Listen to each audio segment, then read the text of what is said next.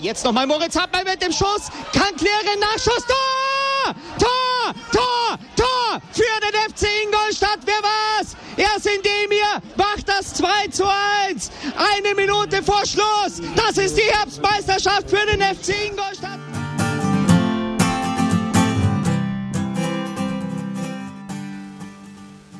Servus Schanzer, herzlich willkommen beim Schanzer Zeitspiel, dem Podcast rund um den FC Ingolstadt. Heute blicken wir mit etwas Abstand nochmal auf die Relegationsspiele um den Klassenerhalt in der zweiten Liga und widmen uns den größten Veränderungen, die der Abstieg der Schanzer in die dritte Liga mit sich führt. Viel Spaß dabei!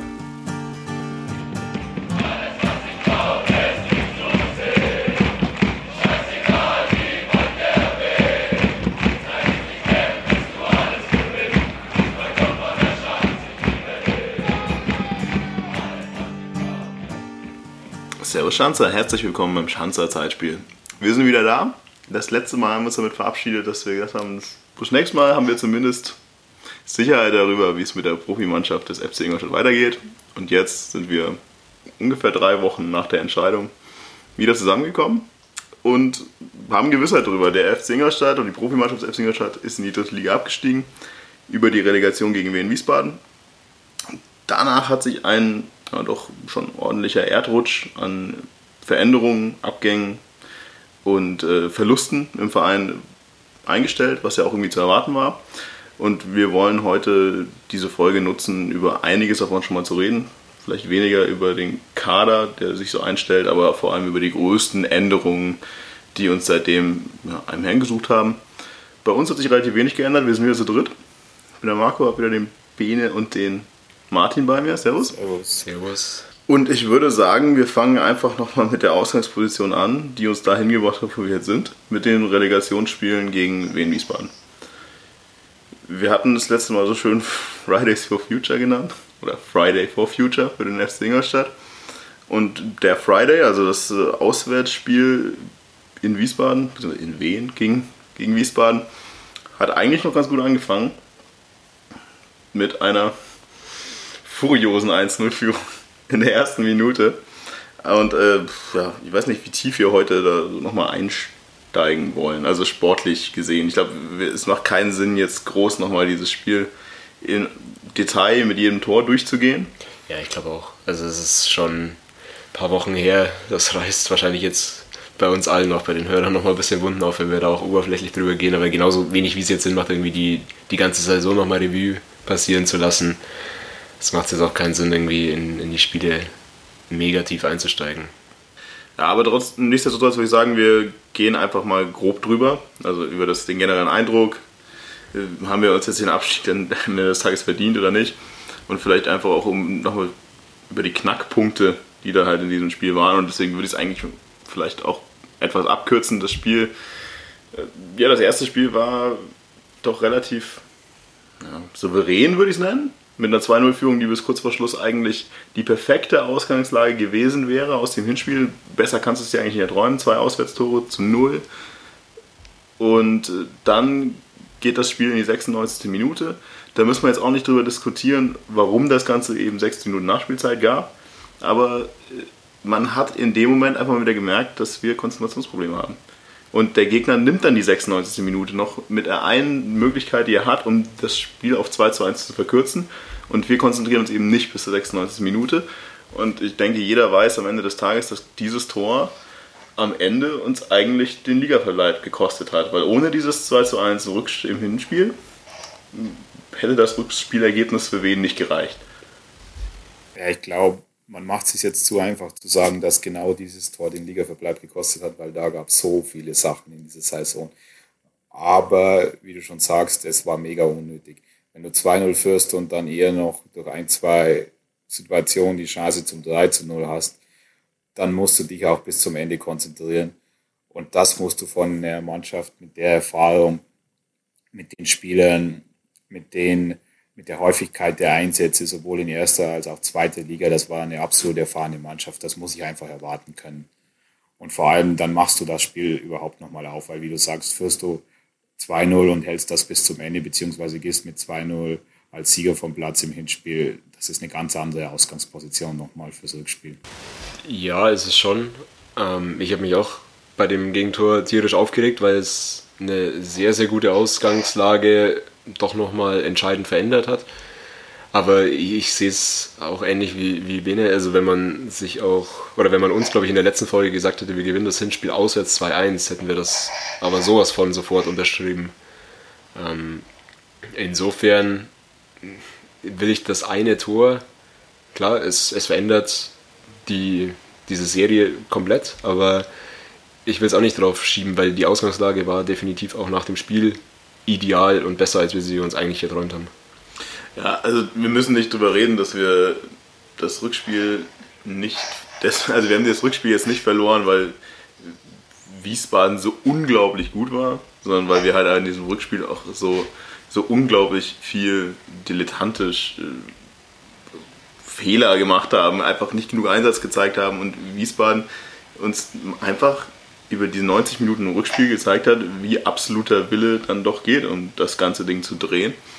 Aber nichtsdestotrotz ist es natürlich so, dass ich mir sicher bin, wenn wir das 2-1 nicht fangen im Hinspiel, dann wird Wiesbaden das nicht drehen bei uns. Also selbst mit dem Auftritt, den wir hatten, der wirklich nicht gut war, meines Erachtens im Rückspiel, äh, denke ich, dass das gereicht hätte, wenn wir das mit 2 0 hinspielen über die Zeit bringen. Natürlich, das ist nicht der einzige Grund, dessen am Ende des Tages ist eine Summe von vielen Einzelteilen, die da zusammenspielen.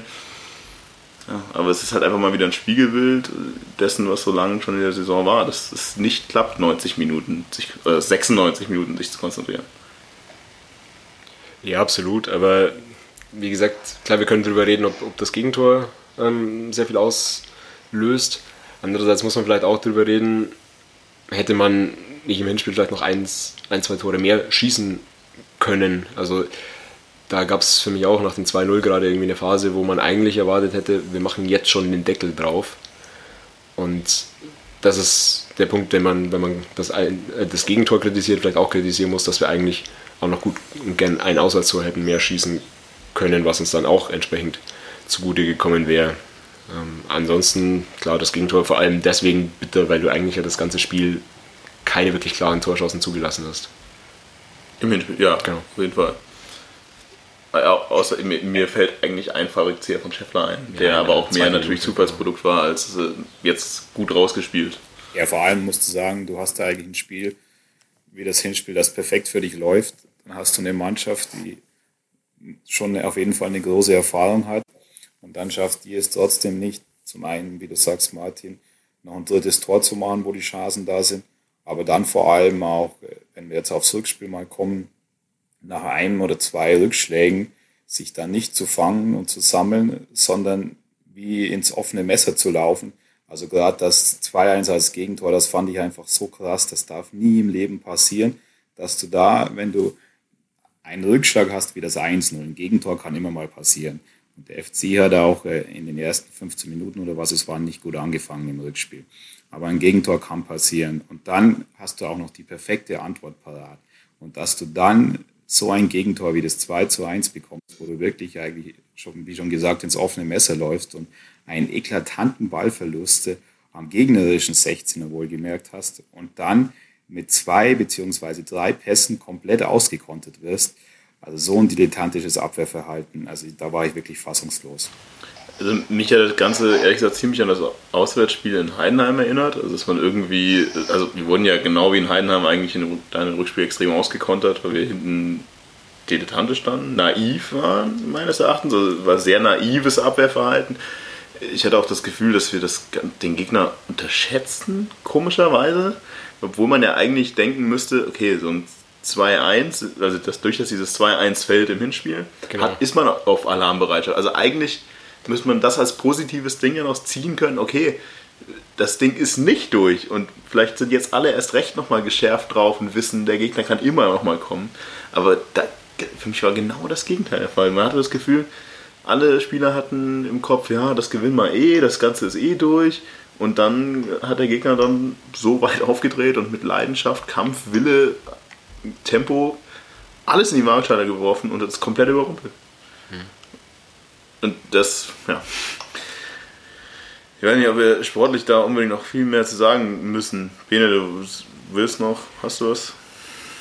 Ja, ich wollte vielleicht nochmal das erwähnen auch, dann, wo dann wieder, wie gesagt, das 2 zu 1 gefallen ist. Ich habe gehofft, dass die Mannschaft es schafft, sich einfach nur in die Pause zu retten. Und das muss ich einfach von der Mannschaft mit der Erfahrung, das ist jetzt auch blöd, dass ich da zwei oder dreimal darauf äh, zurückkomme, aber wenn man sich die Spieler angesehen hat, die in der Startelf standen, teilweise mit jahrelanger Bundesliga-Erfahrung, das muss ich erwarten können, dass da ein, zwei Führungsspieler das Heft in die Hand nehmen und dass man sagt, okay, die Situation ist jetzt scheiße, aber ich muss mich zusammenreißen können.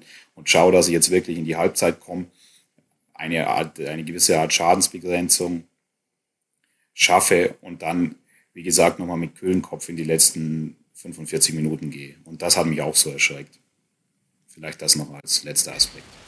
Ja, also ich, ich finde schon, dass man da noch ein bisschen, bisschen tiefer zumindest reingehen kann. Das ist, meine, das war das Spiel im Endeffekt, warum wir dann letztendlich doch abgestiegen sind. Also auch wenn es jetzt gern so hingedreht wird mit, wir, wir sind nicht in den Relegationsspielen abgestiegen, sondern äh, in der Saison zuvor und so weiter. Nee, wir hatten es in dem Spiel völlig in der eigenen Hand. Ähm, klar, natürlich läuft das, das Spiel dann auch extrem, wie sich Sven vorstellt, nämlich du hast mit diesem Rückenwind aus dem Tor in der Nachspielzeit im Hinspiel, ähm, machst du früh das 1-0. Aber klar, und sowas kann, ja, kann passieren, darf eigentlich zwar nicht passieren, aber ist halt dann passiert. Und du kommst irgendwie doch relativ glücklich zum Ausgleich. Aber wie es Bene schon sagt, also wie du danach völlig ins offene Messer läufst, ähm, ist, mir, ist mir ein Rätsel. Also das war ja, einerseits das 2 zu 1, Bene hat das schon recht gut erzählt, aber auch danach, ähm, das Verhalten macht für mich echt wenig Sinn. Du verspielst in dem Moment im Endeffekt deinen, deinen Auswärtstorvorsprung und anstatt dich ja, zu sortieren und zu sagen, ja, das ist ein Heimspiel, ruhig bleiben und vor allem ja, jetzt nicht noch eins kassieren, um dann zwei schießen zu müssen, passiert genau das. Ähm, ja, in der Halbzeit hast du die Saison verloren für mich. Ja. Also das ist für mich auch, äh, du hast die Saison zweimal verloren. Du hast die halt die, bis zu dem Punkt verloren, bevor Oral kommt. Also da hast du ja eigentlich die Saison komplett eigentlich schon so weit verloren, dass du da sagtest, wir sind schon fast abgestiegen. Dann kriegst du die zweite Chance durch gute Leistung, durch gute Änderungen, durch Glück, durch Momentum. Und wie du sagst, wir hatten das Ding ja in der eigenen Hand. Wir sind zu dem Punkt gekommen, dass wir es wieder in der eigenen Hand hatten, die Klasse zu halten und haben es hergegeben. Aus diversen Gründen, die wir jetzt angesprochen haben. Also das ist und klar, das 3-1, dass das irgendwie so ein abgefälschtes Ding, so na klar ist das unglücklich alles letzten Endes, aber das ist auch katastrophale Abwehrleistung in, in dem ersten Durchgang zuzuschreiben. Sowieso, ich meine, da sind so viele Sachen. Jetzt kannst du dich ja noch wieder darüber beschweren, dass du im Endeffekt ja nur absteigst wegen der Europapokal-Torregel. Du steigst ja jetzt am Ende des Tages ab mit einem äh, Ergebnis von 4-4 und Wen hat halt zwei Aus äh, eine Aussetzung. Ja. Aber mein Gott, du darfst halt mit dieser Führung als klassenhöhere Mannschaft, wir hatten davor geredet, geredet, wir sind nicht der absolute Favorit in diesem Duell, aber müssten es eigentlich sein, vor allem weil wir im Verhältnis zu sonstigen Spielen natürlich wesentlich mehr Momentum und wesentlich bessere Psyche eigentlich auch haben müssten als normaler Abstiegskandidat aus der zweiten Liga. Weil normalerweise müsstest, ist ja der geprügelte Hund, der irgendwie auf den 16. Platz gekommen ist und dann versucht, gegen eine Mannschaft mit einem guten Lauf zu spielen. Aber da lief eigentlich alles uns in die Karten, bis auf das 2-1 Gegentor. Bis zu 95 Minuten im Hinspiel lief ja alles uns in die Karten. Alles. Und dann hast du es dir einfach so selber zuzuschreiben, dass du das ganze Ding auch gibst. Ja, ich meine, und aus einer negativen Perspektive muss man das leider so sagen, das ist wieder das Fehlen der i-Tüpfelchen weil dieser Abstieg war einfach unnötig. Ja, am Ende des Tages schon. Also klar, am Ende des Tages war er unnötig. Allerdings muss ich sagen, zwei Monate vorher oder anderthalb Monate vorher war der Abstieg auch schon mal gefühlt da. Also von dem her, das ist jetzt ein bisschen die Frage, folgerichtig oder nicht. Aber das, also über die Saison hinweg sicherlich folgerichtig, dass wir da absteigen.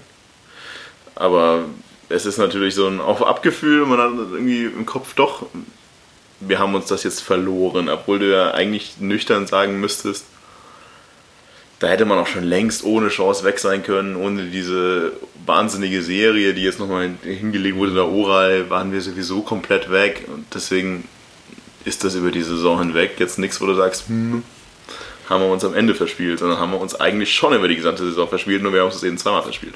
Ja, genau, aber das macht's, also zumindest für mich und ich denke mal für, für einige von euch, auch von den Hörern, macht das irgendwie halt dieser Gesamtverlauf irgendwie so, so hart. Also wären wir jetzt irgendwie nach diesem Sandhausen-Heimspiel irgendwie ja, schleichend abgestiegen, dann glaube ich, wäre das einfach ein anderes Resümee gewesen, als wir es jetzt gezogen haben. Also so ist vielleicht auch so ein Grund, warum wir jetzt ein paar Wochen gebraucht haben, um uns äh, wieder zu melden, weil, also ich, kann, spreche jetzt für mich, aber mich hat das schon irgendwie ziemlich hart auch mitgenommen, weil es einfach ja, nach, den, nach dem Aufschwung der letzten Woche schon nochmal ein absoluter Schlag in die Fresse einfach war, wie dich dann dieser Verlauf dann nochmal trifft. Wo du eigentlich nach der Saison schon dachtest, ja, das kann jetzt nur noch gut werden. Ähm, bist du erst nochmal schön, schön hochgezogen, um dich dann nochmal komplett fallen zu lassen. Das ist interessant. Ich glaube, wir haben gar nicht mehr geredet nach dem Abstieg, glaube ich. Ich glaube, wir haben uns nicht mehr gehört. Weil was mich total irritiert hat, ist, dass mich der, also dieser Moment des Abstiegs, haben wir irgendwie gar nicht so, so mitgenommen und auch irgendwie, vielleicht kommt das irgendwie danach, aber irgendwie hat mich das alles jetzt nicht so, wirklich nicht so getroffen. Gefühlt war der, der letzte Abstieg in die dritte Liga vor neun Jahren, zehn Jahren. Äh, gefühlt schlimmer.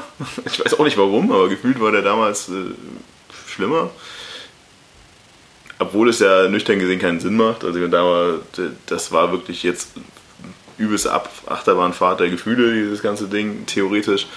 Aber vielleicht hat sich dann einfach in dem Moment das äh, dann eingestellt, von dem ich sowieso Monate vorher gedacht habe, das passiert, zumindest unterbewusst. Deswegen fand ich das wirklich gar nicht so, so schlimm, wie man sich das eigentlich vorstellt. Allerdings gab es noch so ein paar andere Sachen außenrum, die es für mich schlimmer gemacht haben würde ich, ja, können wir gerne jetzt eigentlich schon drauf kommen. Ich würde vielleicht theoretisch, um den Bogen da auch thematisch zu spannen, vielleicht auch nochmal auf die Stimmung und den Support außenrum während der beiden Spiele in der Relegation gehen. Ich habe das danach mal irgendwann so zusammengefasst gehabt. Also die Mannschaft hat sich definitiv diesen Abschied verdient. Aber allerdings muss ich sagen, das, was von den Fans kam in den beiden Relegationsspielen, war definitiv nicht, auch nicht das, was möglich gewesen wäre, notwendig gewesen wäre und was ich nach dem Heidenheim-Auswärtsspiel erwartet hätte. Das Auswärtsspiel in Wiesbaden war noch in Ordnung. Die Anzahl der Auswärtsfahrer, hilft mir. Ich habe keine Ahnung. 1400 oder sowas. 1200? Ja, eher so 1200. 1200. Ja, ehrlich gesagt, das ist mir zu wenig. Natürlich ist es ein Freitag. Natürlich nicht die angenehmste Zeit um 18.15 Uhr, aber es ist halt einfach nochmal das Auswärtsspiel. Und das zeigt irgendwo auch, dieses, dass dieses Spiel in Heidenheim, das ja für uns auch wieder erwarten so schnell und komplett ausverkauft war, der Auswärtsblock, dass das wieder so ein Event-Ding war. Also, letztes Auswärtsspiel, da kommen wir ja alle hin, alles toll. Aber das reicht dann plötzlich nicht, wenn du nächste Woche nochmal auswärts fahren sollst, zum, wahrscheinlich, äh, zum wichtigsten Spiel, zum wichtigsten Auswärtsspiel, vielleicht sogar der Vereinsgeschichte, wenn man das so dramatisch sehen möchte. Die Unterstützung in dem Spiel war ja, nach Kräften ordentlich, aber jetzt auch nicht das Allertollste, was ich jemals von uns auswärts gesehen habe. Da war Heidenheim wesentlich besser auswärts, also wir in Heidenheim. Das war aber alles noch in Ordnung. Vor allem, weil das ganze Spiel ja für uns auch irgendwo lief und es war alles toll und man dachte sich, ja, passt schon, das spielen wir uns alles runter. Das Heimspiel gegen, gegen wen? Oh nee. Allein die Anzahl der Zuschauer. Wie siehst du, wir haben vorher irgendwie ewig diskutiert darüber, wie viele Zuschauer werden es wohl, wird es wohl ausverkauft. Und wir haben schon vorher immer gesagt, äh, verlauten lassen, dass es wahrscheinlich nicht ausverkauft wird. Aber das ist am Ende dann halt, was waren es, 12.400 Zuschauer oder sowas? 12.000 Zuschauer. Ich muss sagen, das hat mich schon getroffen. also fast, also das sind so Sachen, es haben, irgendwie haben mich Sachen um dieses Spiel rum teilweise mehr getroffen, als das, was wirklich jetzt da rausgekommen ist. Also du hast eigentlich eine Region, die ja wirklich doch relativ viel Potenzial hergibt. Du hast eine Stadt mit 135.000 Einwohnern, du hast ein Einzugsgebiet außenrum. Das ist ein Spieltag, an dem sonst nichts ist, da ist nichts, da läuft nichts im Fernsehen, da läuft kein anderes Spiel, da ist gar nichts, okay, das Spiel ist um 18.15 Uhr, aber dass man für so ein unglaublich wichtiges Spiel äh, nur 11.500 Heimfans ungefähr mobilisieren kann, also waren 12.400 Zuschauer im Stadion und ich finde das halt einfach irgendwo bedenklich und auch traurig. Ja, also ich glaube, dass der eine oder andere Zuhörer gesagt hat, ja, war, doch gute Stimmung und so. Ich glaube, wir haben da schon immer einen relativ hohen Anspruch an uns selber. Glaube ich, dürfen den auch haben, weil wir doch auch ja, das Beste oder sehr oft mit supporten und eben ja, einen hohen Anspruch daran haben, ähm, da das Beste rauszuholen. Und mir ging es ähnlich. Ich habe eigentlich bei beiden Zuschauerzahlen genau das realistisch erwartet, ähm, wie es dann war. Ähm, grundsätzlich sind jetzt auch irgendwie, sagen wir mal, 1200 Leute an dem Freitagabend in Wien nicht schlecht. Ähm, was mich eher so ein bisschen trifft, ist, dass eigentlich die Stimmung dann für die Leute, die da waren, ja, unter dem geblieben ist, was ich mir erwartet hätte. Sowohl beim Hin- als auch beim Rückspiel. Ähm, ich glaube, dass der, der Gästeblock in Wien eigentlich wie für uns gemacht wäre.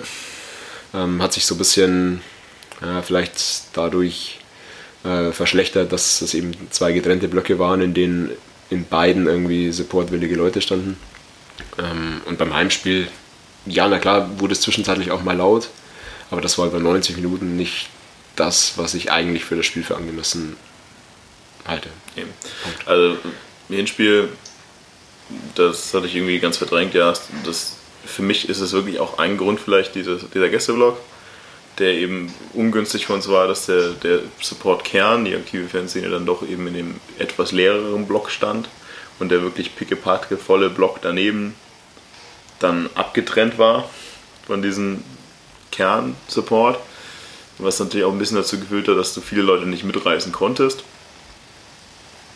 Muss man sich vielleicht auch ein bisschen selber in der Nase packen, ob man das nicht dann auch ein bisschen anders aufziehen kann, ein bisschen enger versucht sich da daran zu schmiegen. Ja, aber vor allem das, in, das in dem Support-Block, glaube ich, war der, der Block auf jeden Fall, der als letztes verkauft wurde und die aktive Fanszene hat bewusst irgendwie dafür Karten gekauft, während einfach jeder andere, der direkt am Anfang Karten gekauft hat, erstmal Karten für den anderen Block bekommen hat. Das heißt, vor allem die Leute, die zum Schluss gekauft haben, sind in der Regel dann die, die jetzt nicht äh, zum ak absolut aktiven Kern zu zählen sind, sind dann aber in den, ja, in den Support-Block ge bekommen. Ja, ja ist nicht optimal gelaufen, aber das ist, wie gesagt, hätte, wäre, könnte, keine Ahnung. Aber ganz ehrlich, die Stimmung im Rückspiel, wie du sagst, es sind, da sind fünf Minuten, zweimal fünf Minuten ist da wirklich mal laut geworden im Stadion. Und in dem Spiel und auch bei dem, bei dem was da auf dem Spiel stand und auch bei, der, bei dem Spielverlauf, hätte dieses Stadion 90 Minuten, 95 Minuten lang komplett eskalieren müssen. Und dass das nicht passiert ist und auch nicht annähernd passiert ist, das ist einfach. Naja, also ich, ich, will, es nicht daran festmachen, also da, ob das jetzt so den großen Ausschlag im Endeffekt gegeben hat, dass die Spieler sich so verhalten haben, wie sie sich verhalten haben. Aber ehrlich gesagt ist das. Äh, Darf es ja nicht, aber es, es, ich sehe schon einen gewissen Zusammenhang, zumindest, um das jetzt auch dann zum Ende zu bringen. Aber ich bin auch an dem Tag irgendwie, ja, ich bin in die Arbeit gegangen, bin dann irgendwann rausgegangen, so in der Einstellung, ja, und jetzt gehst du halt noch schnell ins Stadion und holst halt mal schnell noch den Klassenerhalt. Ohne, und ich glaube, ihr kennt mich ja, weil das schon in dem Wissen, verdammt wichtiges Spiel und das ist noch lange nicht gelaufen, aber irgendwie, du hast im Hinterkopf immer diese Einstellung so, ja, und jetzt machen wir halt noch schnell den Klassenerhalt. Und das Gefühl, auch wenn du es nicht bewusst so rangehst, das hast du in den ganzen Stadion gemerkt. Und wir haben diese wir sind Rückstand, wir, wir schaukeln das schon. Und das hat sich vielleicht dann auch irgendwie auf die Mannschaft übertragen, auch wenn das jetzt alles Spekulation ist. Aber das war der Eindruck, den ich auch in dem Stadion so ein bisschen gehabt habe. Und am Ende ist dann einfach für alle Beteiligten der Abstieg einfach dann folgerichtig. Eben. Also das, das alle Beteiligten, also Fans und, und Spieler haben sich da jetzt wirklich nicht verdient, diesen, äh, den Klassenhalt an dem Tag. Was halt da nochmal rauszustellen ist, ist gibt natürlich auch Beteiligte oder Leidtragende an dem ganzen Konstrukt, die jetzt da nicht unbedingt so viel können. Also, auch, also es gab so ein Abstieg hat natürlich auch äh, Konsequenzen im Verein. Arbeitsplätze werden wohl da zwangsläufig natürlich an allen Stellen irgendwo abgebaut. Müssen wir jetzt auch nicht tiefer darauf hinausgehen, aber das sind, ehrlich gesagt, das ist, was oft vergessen wird. Und das, worauf ich jetzt auch gleich nochmal hinaus möchte, es gibt halt auch wirklich Leidtragende dieser sportlichen Entwicklung, die dafür nichts können und für die das wirklich mehr betrifft als uns als Fans. Und entsprechend fand ich das, was nach dem Spiel passiert ist, immer noch komplett surreal und ich kann es immer noch nicht ganz verstehen. Es, ne, es wurde ein Blattsturm, in Anführungszeichen, initiiert. Der wohl ursprünglich mal, naja, die Natur hatte, die so einen Blattsturm halt hätte. Empörung und äh, eher negative Emotionen, aber natürlich nur von einem sehr, sehr kleinen Teil, was leider dazu geführt hat, dass ja, dieses Hemmnis dieses Blattsturms beiseite geräumt war und gefühlt das komplette Event, Volk und die ganzen unreflektierten Eventbands dieses Stadions dass den Platz gestürmt haben. Also ihr, ihr merkt, mir fällt es gerade unglaublich schwer darüber zu reden, weil das einfach unglaublich war es stürmten immer mehr Leute auf dieses Feld und fingen an, irgendwie Selfies zu machen, vor dem Tor zu posieren, Bilder von sich zu machen, um Trikots zu betteln. Äh, ich weiß immer noch nicht, was da passiert. Also, ich das ist echt schwer. Ich versuch's nochmal. Die Konsequenzen dieses Abstiegs gehen weit darüber hinaus, dass äh, ihr nächstes Jahr diesen Verein auswärts nicht mehr auf Sky schauen könnt. Vieles von dem, was da, was da dranhängt, das würden wir auch nochmal beleuchten. Also natürlich finanziell ist es äh, wirtschaftlich überhaupt nicht äh, groß gesichert, was aus diesem Verein quasi passiert. Es sind, ich habe gerade schon mal angegliedert, es hängen halt einfach Menschen hinter, die da wirklich von getroffen sind. Auch der Jugendbereich, die U21 muss zwangsabsteigen, es wird garantiert Geld eingespart werden müssen in den Jugendbereichen, im Nachwuchsleistungszentrum. Überall muss Geld eingespart werden. Und die Folgen, die dieser Abstieg für den Verein haben kann, wohl auch haben wird, sind immens. Und ich kann niemanden verstehen, der nach so einem Abstieg, auch wenn er von mir aus keine, keinen Wut oder keine, keine negativen Emotionen gegenüber den Spielern was ausdrücken möchte, das vollkommen fein ist, aber lachend auf dem Feld rumläuft, Selfies macht vor dem Tor posiert, alles toll, alles lustig und da auf dem Feld rumläuft. Also, bitte, ihr lauft auch nicht auf einer Beerdigung rum und macht ein Selfie vom Sarg und äh, postet es auf Facebook. Sorry, also ich kann niemanden verstehen, der so reagiert auf so einen Abstieg. Äh, keine Lust darüber zu reden. Also Martin, wenn du ja, sagen möchtest, du musst mich, glaube ich, jetzt mal ablösen. Weil wir, wir standen ja nebeneinander und haben beide irgendwie relativ ungläubig den Kopf geschüttelt ich, will's, ich will jetzt nicht jeden, der auf dem Platz war, irgendwie über einen Kamm scheren und ich finde mit bisschen Abstand die Reaktion dann, dass man irgendwie ja, den, den Spielern irgendwie nochmal auf die Schulter klopft oder mit denen abklatscht, in Ordnung. Ich habe mich jetzt in der Situation irgendwie nicht dazu berufen gefühlt, zu den Spielern, die definitiv einfach diese Saison vergeigt haben, ähm, hinzugehen und irgendjemand aufzumuntern. Das bleibt aber jedem selber überlassen, das kann man niemand vorschreiben. Aber klar, also dass man da dann irgendwie ja, mit, mit Trikotschildern rumläuft und äh, am besten noch irgendwie den Abstiegsrasen ähm, ausschneidet oder das Tornetz zerschneidet. Muss ich nicht verstehen. Genauso wenig muss ich verstehen, dass irgendwie dann wieder Spielerkinder in der Situation auf dem Platz sind. Ähm, ja, also nur um das von, von dir vielleicht auch ein bisschen nochmal einzuordnen. Ich glaube, dass einfach sehr viele Leute, die da auf dem Platz waren, mit unterschiedlichen Motiven da drauf waren. Die einen, die irgendwie ja, der Mannschaft irgendwie an den Kragen wollten, die anderen, die Fotos schießen wollten und andere, die einfach gesagt haben, ja, wir, als Saisonabschluss ist es doch ein gutes Zeichen, jetzt hier Geschlossenheit zu demonstrieren.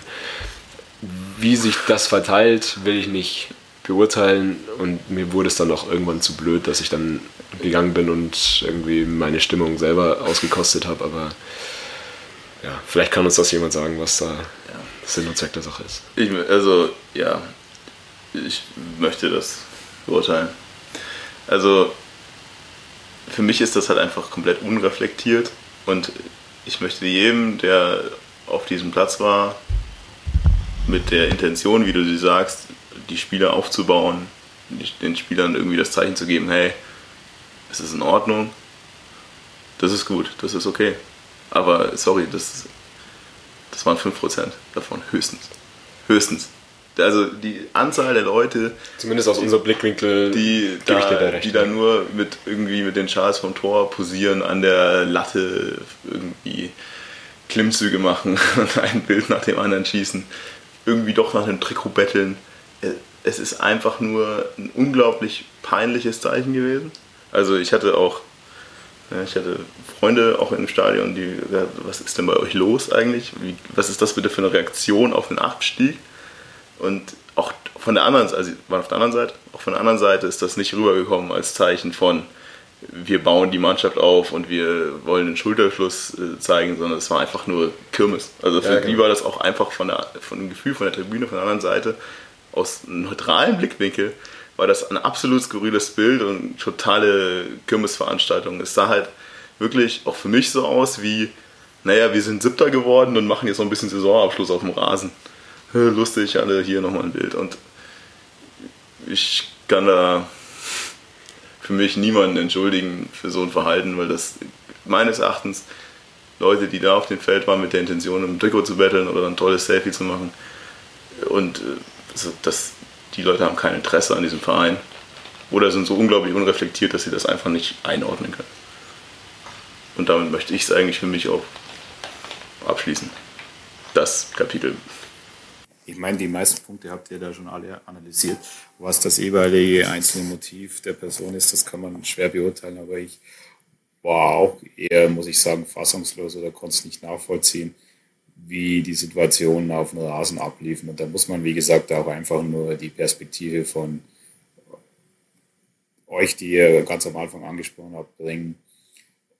Es ist eine Extremsituation für einen Verein, wo teilweise Existenzen auch von Mitarbeitern dranhängen können, beziehungsweise wo Leute nicht wissen, wie es weitergeht in der nächsten Saison. Und da sollte dann jeder sich versuchen auch zu reflektieren, ob das dann das richtige Verhalten ist. Und mehr, glaube ich, kann man da einfach nicht dazu sagen. Wollen wir die sportliche, äh, sportlich die letzte Saison damit abschließen? Ja. Sehr zeitnah nach Beendigung dieser Saison, also nach den Relegationsspielen, wurde von der aktiven Fanszene eine Stellungnahme veröffentlicht, also offener Brief, wenn man das so nennen darf, äh, an den Verein und aber auch an alle Beteiligten des FC Ingolstadt, an alle Fans und alle, die da halt eben drumherum äh, irgendwie was mit dem FC Ingolstadt zu tun haben. Da vielleicht vorhin wegzuschieben ist noch, äh, dass alles, was in diesem offenen Brief gesagt wurde, gefordert wurde, nicht zusammen, nicht direkt zusammenhängt eben mit der sportlichen Entwicklung, also mit dem sportlichen Misserfolg, äh, der jetzt eben sich eingestellt hätte, also genau dieselbe Meinung, dieselbe Voraussetzungen etc. wurden vorher schon formuliert, egal ob, dieses, ob wir abgestiegen wären oder nicht, diese ganzen Forderungen, diese ganzen Überlegungen und die Grundsätze, die eben dort formuliert wurden, sind halt einfach eine Bitte bzw. eine Grundvorstellung an unseren Verein, unabhängig davon, was jetzt in der letzten Saison sportlich passiert ist.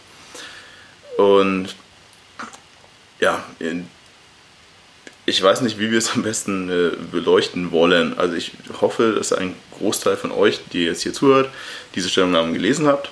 Wenn nicht, tut es. Ihr findet sie, Wir verlinken es nochmal in den Show Notes. verlinken sie in den Show Notes. Wir sind da total agile. Im Endeffekt hat dieses ganze, diese ganze Stellungnahme drei Kernaussagen gehabt. Martin, du musst mich immer verbessern, wenn ich jetzt irgendeinen Quatsch rede. Du kennst dich doch noch ein bisschen besser aus als ich. Äh, Die aber immer darauf fußen, dass wir zurück müssen zu einem bodenständigen Verein, zu einem gelebten familiären Umfeld, wie wir das früher hatten, wie wir das hier im Podcast auch schon ein paar Mal gepredigt haben. Einfach wieder zurückzufinden zu einer wirklichen Ingolstädter Schanzer Identität, zu einem eigenen Weg, aufzuhören, anderen Vorbildern nachzueifern, die du sowieso nicht erreichen Hells kannst. zu spielen. Hells Bells zu spielen, das wohl eher auch nur am Rande, aber einfach aufzuhören, anderen Vereinen nachzueifern, die du sowieso nicht kopieren kannst oder nachmachen kannst, weil sie komplett andere Voraussetzungen haben, was Geld angeht, was Spieler angeht, was Größe des Vereins angeht, Zuschauer angeht.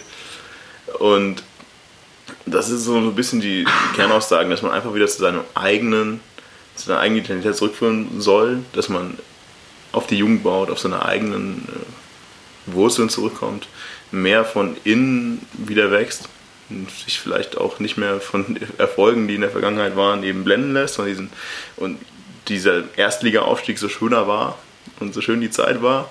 Aber wir haben das hier im Podcast schon einige Mal thematisiert. Also viele Leute sind dadurch irgendwie auch abgehoben, sei es Spieler, sei es Fans, sei es Funktionäre. Und das muss halt einfach wieder zu einem gesunden Weg zurückfinden. Und naja, Martin, du kannst ja gerne mal äh, nochmal tiefer in das einsteigen, was da gesagt wurde, wenn da was dabei war, was ich jetzt noch nicht gesagt habe. Ja, im Endeffekt bist du ja schon ja, sehr gut über, über das Ziel drüber gegangen. Ähm, ich habe da ja auch relativ aktiv mitgewirkt an, an dieser Stellungnahme. Ähm, das liest man vielleicht an der einen oder anderen Stelle Meinungen raus, die, die wir hier auch im Podcast schon mal kundgetan haben. Letztendlich ist diese, ja, dieser Entschluss, sich dazu zu äußern, ja, schon während der Saison gefallen und natürlich auch nicht unerheblich, gerade in dieser Zeit, in der, in, oder in dieser einen Woche, in der es irgendwie drunter und drüber gegangen ist und wir natürlich medial in Deutschland nicht allzu gut weggekommen sind.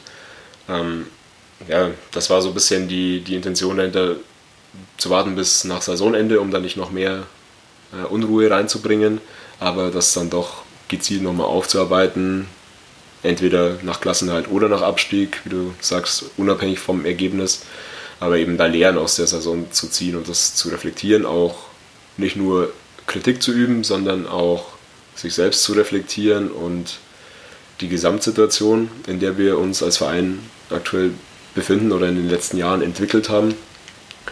Und da ist einfach, was wir in so vielen Gesprächen untereinander oder auch mit Leuten eben im Stadion oder Leuten, die nicht mehr ins Stadion kommen, weil sie irgendwie naja, weggebrochen sind, immer wieder hören, ist einfach, dass uns ja, dieser Zusammenhalt, der uns vielleicht mal ausgemacht hat, dass der langsam geschwunden ist und das ist das, was wir damit eigentlich erreichen wollten, uns selber, alle FCI-Fans, aber eben auch jeden, der irgendwie angestellt ist bei diesem Verein, dazu ermutigen, ja, wieder ein bisschen mehr aufeinander zuzugehen und ja, diese Identität wieder mitzuentwickeln und zusammenzuhalten.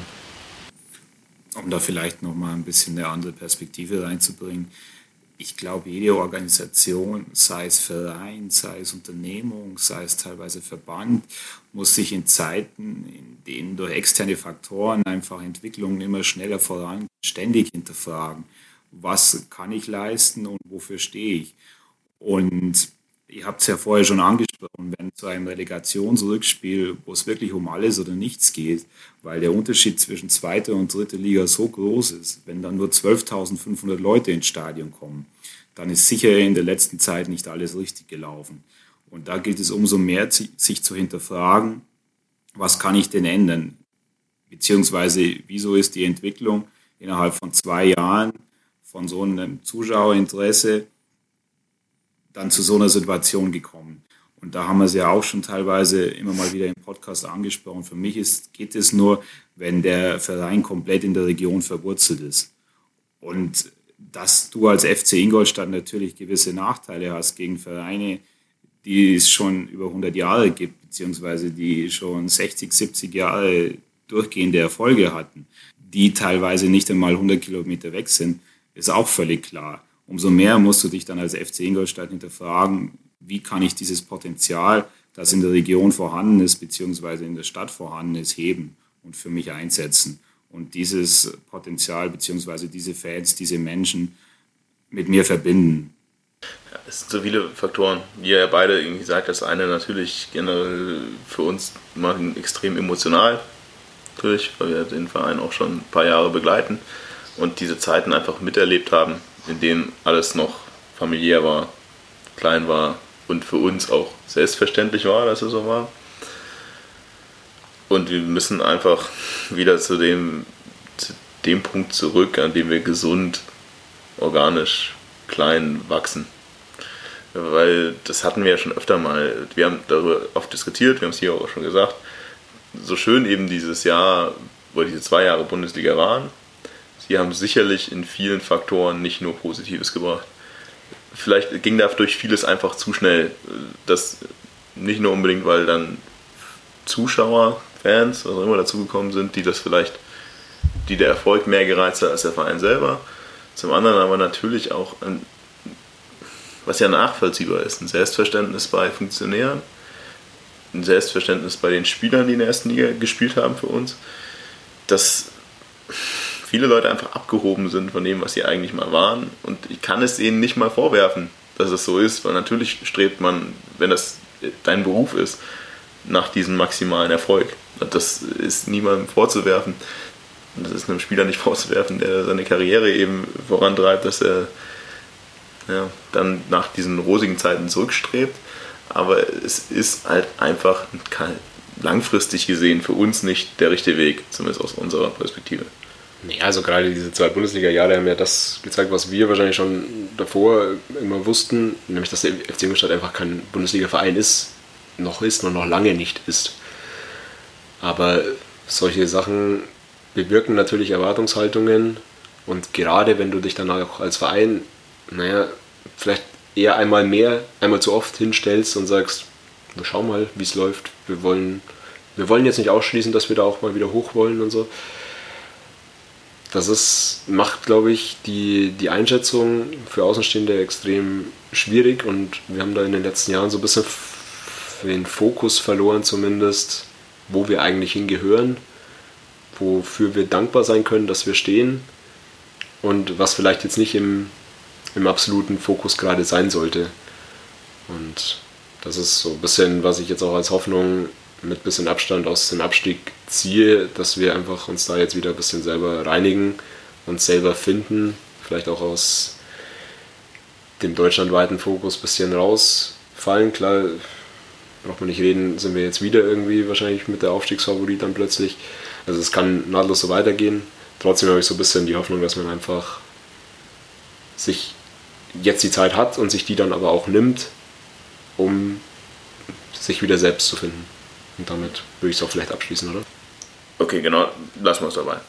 Gehen wir weiter zu den größeren Änderungen, die sich sagen wir mal, neben dem Kader zumindest ergeben haben seitdem, weil es wirklich einiges passiert. Wir haben gerade über die, über die Forderungen der Fans geredet, dass man auch wieder hofft, von innen heraus Lösungen zu finden, aus der eigenen Jugend, aus der eigenen Identität Leute in führende Positionen zu bringen. Und es hat ja, gefühlt kurz danach direkt Früchte getragen, beziehungsweise Früchte getragen ist wahrscheinlich das Falsche, sondern es ging eigentlich in die Richtung, wie man sich das vorgestellt hat. Denn dieses Loch, das Harald Gärtner hinterlassen hat, also als Sportdirektor, beziehungsweise Geschäftsführer Sport, wurde dann doch relativ schnell gefüllt. Es wurde zwar erst noch, erst kam die eine Meldung raus, dass eben Linke nicht mehr zur Verfügung stehen wird, der das Amt ja interimsmäßig mal kurz übernommen hatte. Hatte ursprünglich zwar gehofft, dass er länger da bleibt, aber es war dann sehr schnell klar, dass er das auf jeden Fall nicht macht. Und es wurde zwar viel darüber spekuliert und geredet, über da eben eine externe Lösung zu finden, einen neuen Sportdirektor einzusetzen, aber man hat sich dann dazu entschieden, warum auch immer, diese Position intern zu besetzen und anders zu besetzen, als es eben vorher war. Henke, von dem auch sehr viele gehofft haben, dass er bleibt, verrückt von dem Co-Traineramt zum Sportdirektor. Direktor Sport, Direktor Sport würde ich sagen, ja. ist äh, wahrscheinlich höchstens dasselbe. Und Florian Zehe, der vorher der Leiter der Scouting-Abteilung war, übernimmt seinen Counterpart mit einem, ähm, mit einem Posten, der so eigentlich neu geschaffen ist. Heißt offiziell technischer Direktor, wenn ich mich nicht irre. Und ist äh, laut der Stellungnahme des Vereins vor allem für Jugend, Scouting und die Kaderzusammenstellung verantwortlich.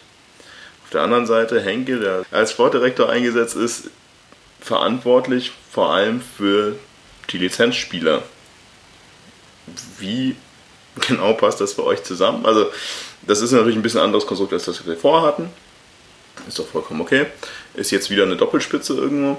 Aber ehrlich gesagt sind das für mich wieder so ein bisschen Überschneidungen bzw. Kompetenzen, die ich jetzt nicht ganz auseinanderhalten kann. Also wir haben kurz drüber geredet, aber zumindest verstehe ich nicht, wie einer für die Kaderverplanung zuständig sein kann und der andere für die Lizenzspieler. Weil das ist ja für mich dann doch irgendwie dasselbe in grün oder sehe ich das falsch?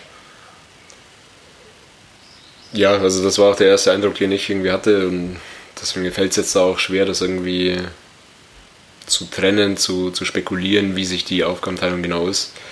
Ähm, werden wir sehen und ich kann mir auch vorstellen, dass es auch ja, die beiden irgendwie dann erstmal sehen müssen, wie sich es tatsächlich im operativen Doing irgendwie trennt. Also ich bin mal gespannt, wie, wie sich das entwickelt. Weiß nicht, ob Bene noch was dazu sagen will. Ja, ich glaube, wie ihr das schon erwähnt habt, man muss es sehen, wie da die Aufteilung letzten Endes sein wird. Ich denke, es hat sicher auch eine Rolle gespielt, dass man auch aufgrund der begrenzten Zeit und der Vakanz auf diesen wichtigen Ebenen eine sehr zeitnahe Lösung finden wollte und aber dann auch das interne Potenzial hat versucht, bestmöglich zu nutzen. Ja. Wie würdet ihr, also ich weiß nicht, was so sagen will, wie würdet ihr das bewerten? Ich habe gerade schon gesagt, es ist eigentlich sehr positiv schon mal zu betrachten, dass man hier eben dann die Lösung, die interne Lösung sucht. Beides äh, Funktionäre, die den Verein lange begleitet haben, Henke immer wieder. Zähle inzwischen, glaube ich, seit fünf Jahren ungefähr auf jeden Fall auch im Verein. Also auf jeden Fall Leute, die den Verein doch gut kennen. Von dem her sehe ich persönlich die Idee sehr positiv und den Schritt eigentlich mutig, aber wäre euch ein gestandener Sportdirektor lieber gewesen oder finden Sie das lieber so? Ich war mir auch nicht ganz sicher. Ich meine, einerseits fordern wir als Fans irgendwie immer wieder dieses, wir müssen jetzt nachhaltig arbeiten und die Leute entwickeln. Ähm, weiß gar nicht, ob das so auf die Position jetzt hier bezogen war. Andererseits heißt es auch oft irgendwie, ja, Vetternwirtschaft, Stallgeruch, zu viel, wir brauchen mehr Umbruch. Also widerspricht sich auch so ein bisschen. Ähm, letztendlich, ich finde beide Personalien positiv und lass mich auch davon überraschen. Gerade Florenzi ist, wie es im Naturell eines Scouting-Verantwortlichen liegt, jetzt nicht sonderlich öffentlich in Erscheinung irgendwie getreten bisher. Deswegen fällt es natürlich auch extrem schwierig, irgendwie seine Arbeit zu beurteilen, vor allem weil er auch nicht weiß, wo welche Spielerverpflichtungen letztendlich dann herkamen in der Vergangenheit. Aber ich sehe seine Personalie erstmal positiv und ja, also ich glaube, da spreche ich wahrscheinlich für alle dass die Personalie Henke natürlich durchweg positiv gesehen wird. Also ich weiß nicht, ob wir da von 99 oder wahrscheinlich sogar von 100 Prozent irgendwie der Leute sprechen können. Ich habe da nichts Negatives dazu gehört. Ähm, hat jetzt, glaube ich, echt irgendwie gefühlt schon jede Rolle irgendwie in, der, in dem Verein wahrgenommen, außer mhm. irgendwie Spieler und Busfahrer. Also. Ich bin mir bei Busfahrern nicht sicher, ob das nicht vielleicht auch irgendwann mal war. Man weiß es nicht. Also, ich glaube, es ist schon wichtig, einerseits für den Verein und auch nicht selbstverständlich, weil ja, er sicherlich auch andere Optionen gehabt hätte. Ich meine, Paderborn hat ja auch jetzt eine vakante, äh, vergleichbare Stelle, das ist sogar noch seine Heimat. Also will nicht ausschließen, dass er da auch irgendwie vielleicht unterkommen hätte können. Ja, ich finde es ich erstmal komplett positiv. Wir werden sehen, was das bringt. Ich finde aber, das sehr nachvollziehbar alles. Also beide haben definitiv von ihrem Background das, was du brauchst. Also mein Leiter der Scouting-Abteilung ist für mich auf jeden Fall schon mal naheliegender, als irgendeinen Sportdirektor zu verpflichten, nur weil er mal bei XY gespielt hat und vielleicht ein paar Kontakte hat. Also ich finde das schon gut. Was genau daraus wird, wie genau wer was macht, das wird die Zeit zeigen. Man muss natürlich auch sehen, ob sie die Kompetenzen, die sie definitiv im Fußballbereich haben, ob sie die jetzt in die Stelle perfekt einbringen können. Also ich habe jetzt ein Henke auch eher sehr, sehr im operativen ja, Mannschaftsworking einfach irgendwie. Taktisch. Ja, gesehen genau, taktisch, mhm. vielleicht auch scouting-mäßig und so. Das sind natürlich jetzt in seiner neuen Position auch erstmal wieder andere Qualitäten, die da gefragt sind. Vielleicht auch Verhandlungsgeschick und sowas in die Richtung. Das muss nicht unbedingt damit einhergehen. Henke war auch Scout, oder? Aston Villa. Er war auch mal Scouting. Also ich, von dem ich denke, dass das schon alles Hand und Fuß hat. Zumindest. Klar, was draus wird, weiß niemand. Aber äh, ich war positiv überrascht erstmal, weil auch da ja auch einige Namen kursierten, die mich jetzt nicht komplett glücklich gemacht hätten. Ja. ja. Vielleicht kurz noch ein Wort zu Linke. Da hatten wir ja schon mal drüber diskutiert und mal ab und zu mal gehört, dass es eventuell Linke seinen Weg finden wird in unseren Aufsichtsrat und da dann doch diese ja, etwas mangelnde sportliche Kenntnis und Expertise da auszufüllen. So wie es momentan klingt, ist dieser Zug aber komplett abgefahren. Oder habt ihr das inzwischen den Zeilen anders gelesen? Nee, also hört sich für mich tatsächlich irgendwie so an, als wäre jetzt erstmal auch aus jeglichen FC Ingolstadt Tätigkeiten raus, oder? Also ich habe es auch so verstanden. Sah definitiv schade, weil das wäre eine Personalie gewesen. Linke schätze ich immer noch sehr für das, was er bei uns getan hat. Und ich denke, das wäre eine Personalie gewesen, die auf jeden Fall gut getan hätte bei uns im Aufsichtsrat. Ist natürlich die Frage, vielleicht gibt es andere Angebote, weil ehrlich gesagt, der Job ist ja jetzt auch für ihn nicht so schlecht. Wenn er sagt, er will in das operative Geschäft nicht zurück und hat trotzdem die Möglichkeit, sich da einzubringen. Aber das als Spekulation. Vielleicht steckt er ja doch demnächst wieder irgendwo in der zweiten oder ersten Liga auf. Ja, was kam als nächstes? Eigentlich kam als nächstes Der Trainer. also der Trainer, was wir ja vorher, also wir haben vorher immer mal wieder darüber geredet, wir haben vorher immer darüber spekuliert, würde Thomas Oral bleiben, ob, wenn wir drin bleiben, würde er bleiben, wenn, er, wenn wir nicht drin bleiben. Und das, also direkt nach dem Abstieg hat Oral für mich in der Pressekonferenz doch sehr klar durchklingen lassen, dass das Ganze eine Beziehung auf Zeit war und die in diesem Moment vorbei ist. Also hat gesagt, er wünscht dem FC Ingolstadt quasi alles Gute für die Zukunft und das ist für ihn jetzt erstmal irgendwie vorbei. Entsprechend, ich glaube, Jagdwert hat sich kurzzeitig nochmal positiv doch in die Richtung geäußert, dass es ihm ganz lieb wäre, wenn er bleibt. Aber da, es wurde da sehr schnell eigentlich äh, eine Regel vorgeschoben und es war klar, dass das Oral geht. Es standen einige Rahmen, äh, Namen im Raum, auch immer noch zwischen den Zeilen doch Petzold, den man sich dann vielleicht erwartet hätte, vor allem nachdem man jetzt zu dieser Lösung Henke C. gekommen ist. Ähm, aber natürlich auch andere Trainer. Mir fällt gerade eigentlich fast nur Manuel Baum ein. Wer war noch alles so, so im Gespräch? Ich glaube, Koschinat war noch dabei. Ja, also ich, ich möchte noch was zu Oral sagen eigentlich, Ja. bevor wir auf den, auf den neuen Dreier kommen. Ähm, ich habe mich ja auch irgendwie oft hervorgetan als kein Freund von Thomas Oral, der irgendwie, oder jemand, der dann auch Verfechter davon war, dass das wirklich nur auf Zeit ist. Ich möchte aber einfach nochmal positiv anmerken, ja, diese Selbstreflexion in dem Moment, äh, die er da in der Pressekonferenz gezeigt hat, finde ich beachtenswert. Ähm, ich glaube, ja, so wie du es gerade gesagt hast, er hätte, wenn er sich geschickt angestellt hätte, schon relativ sicher wahrscheinlich auch das so hindrehen können, dass er den Job bekommt, auch für die dritte Liga. Und hat das aber bewusst nicht gemacht und das zeugt für mich schon, oder da, das finde ich ja, respektabel, sich in der Situation einzugestehen, mit ich bin für diese Situation, für diesen Verein aktuell nicht der Richtige und das muss hier irgendwie ein Neubeginn sein. Und das finde ich, muss man schon honorieren auch in der Situation. Also ich- bin definitiv froh drum, dass es so klar gelaufen ist und dass nicht ewig noch äh, hier sich man sich gegenseitig umspielt hat, um dann doch vielleicht was zu können und dann am Ende hat man keinen Trainer. Ja, also es, es waren ein paar Namen im Raum. Ich weiß gar nicht, ob der, der es jetzt am Ende wurde, überhaupt gehandelt wurde. Ja, doch schon. Ich, ich muss mich da einfach mal wieder outen und ich habe den Namen gelesen und dachte mir so, hä?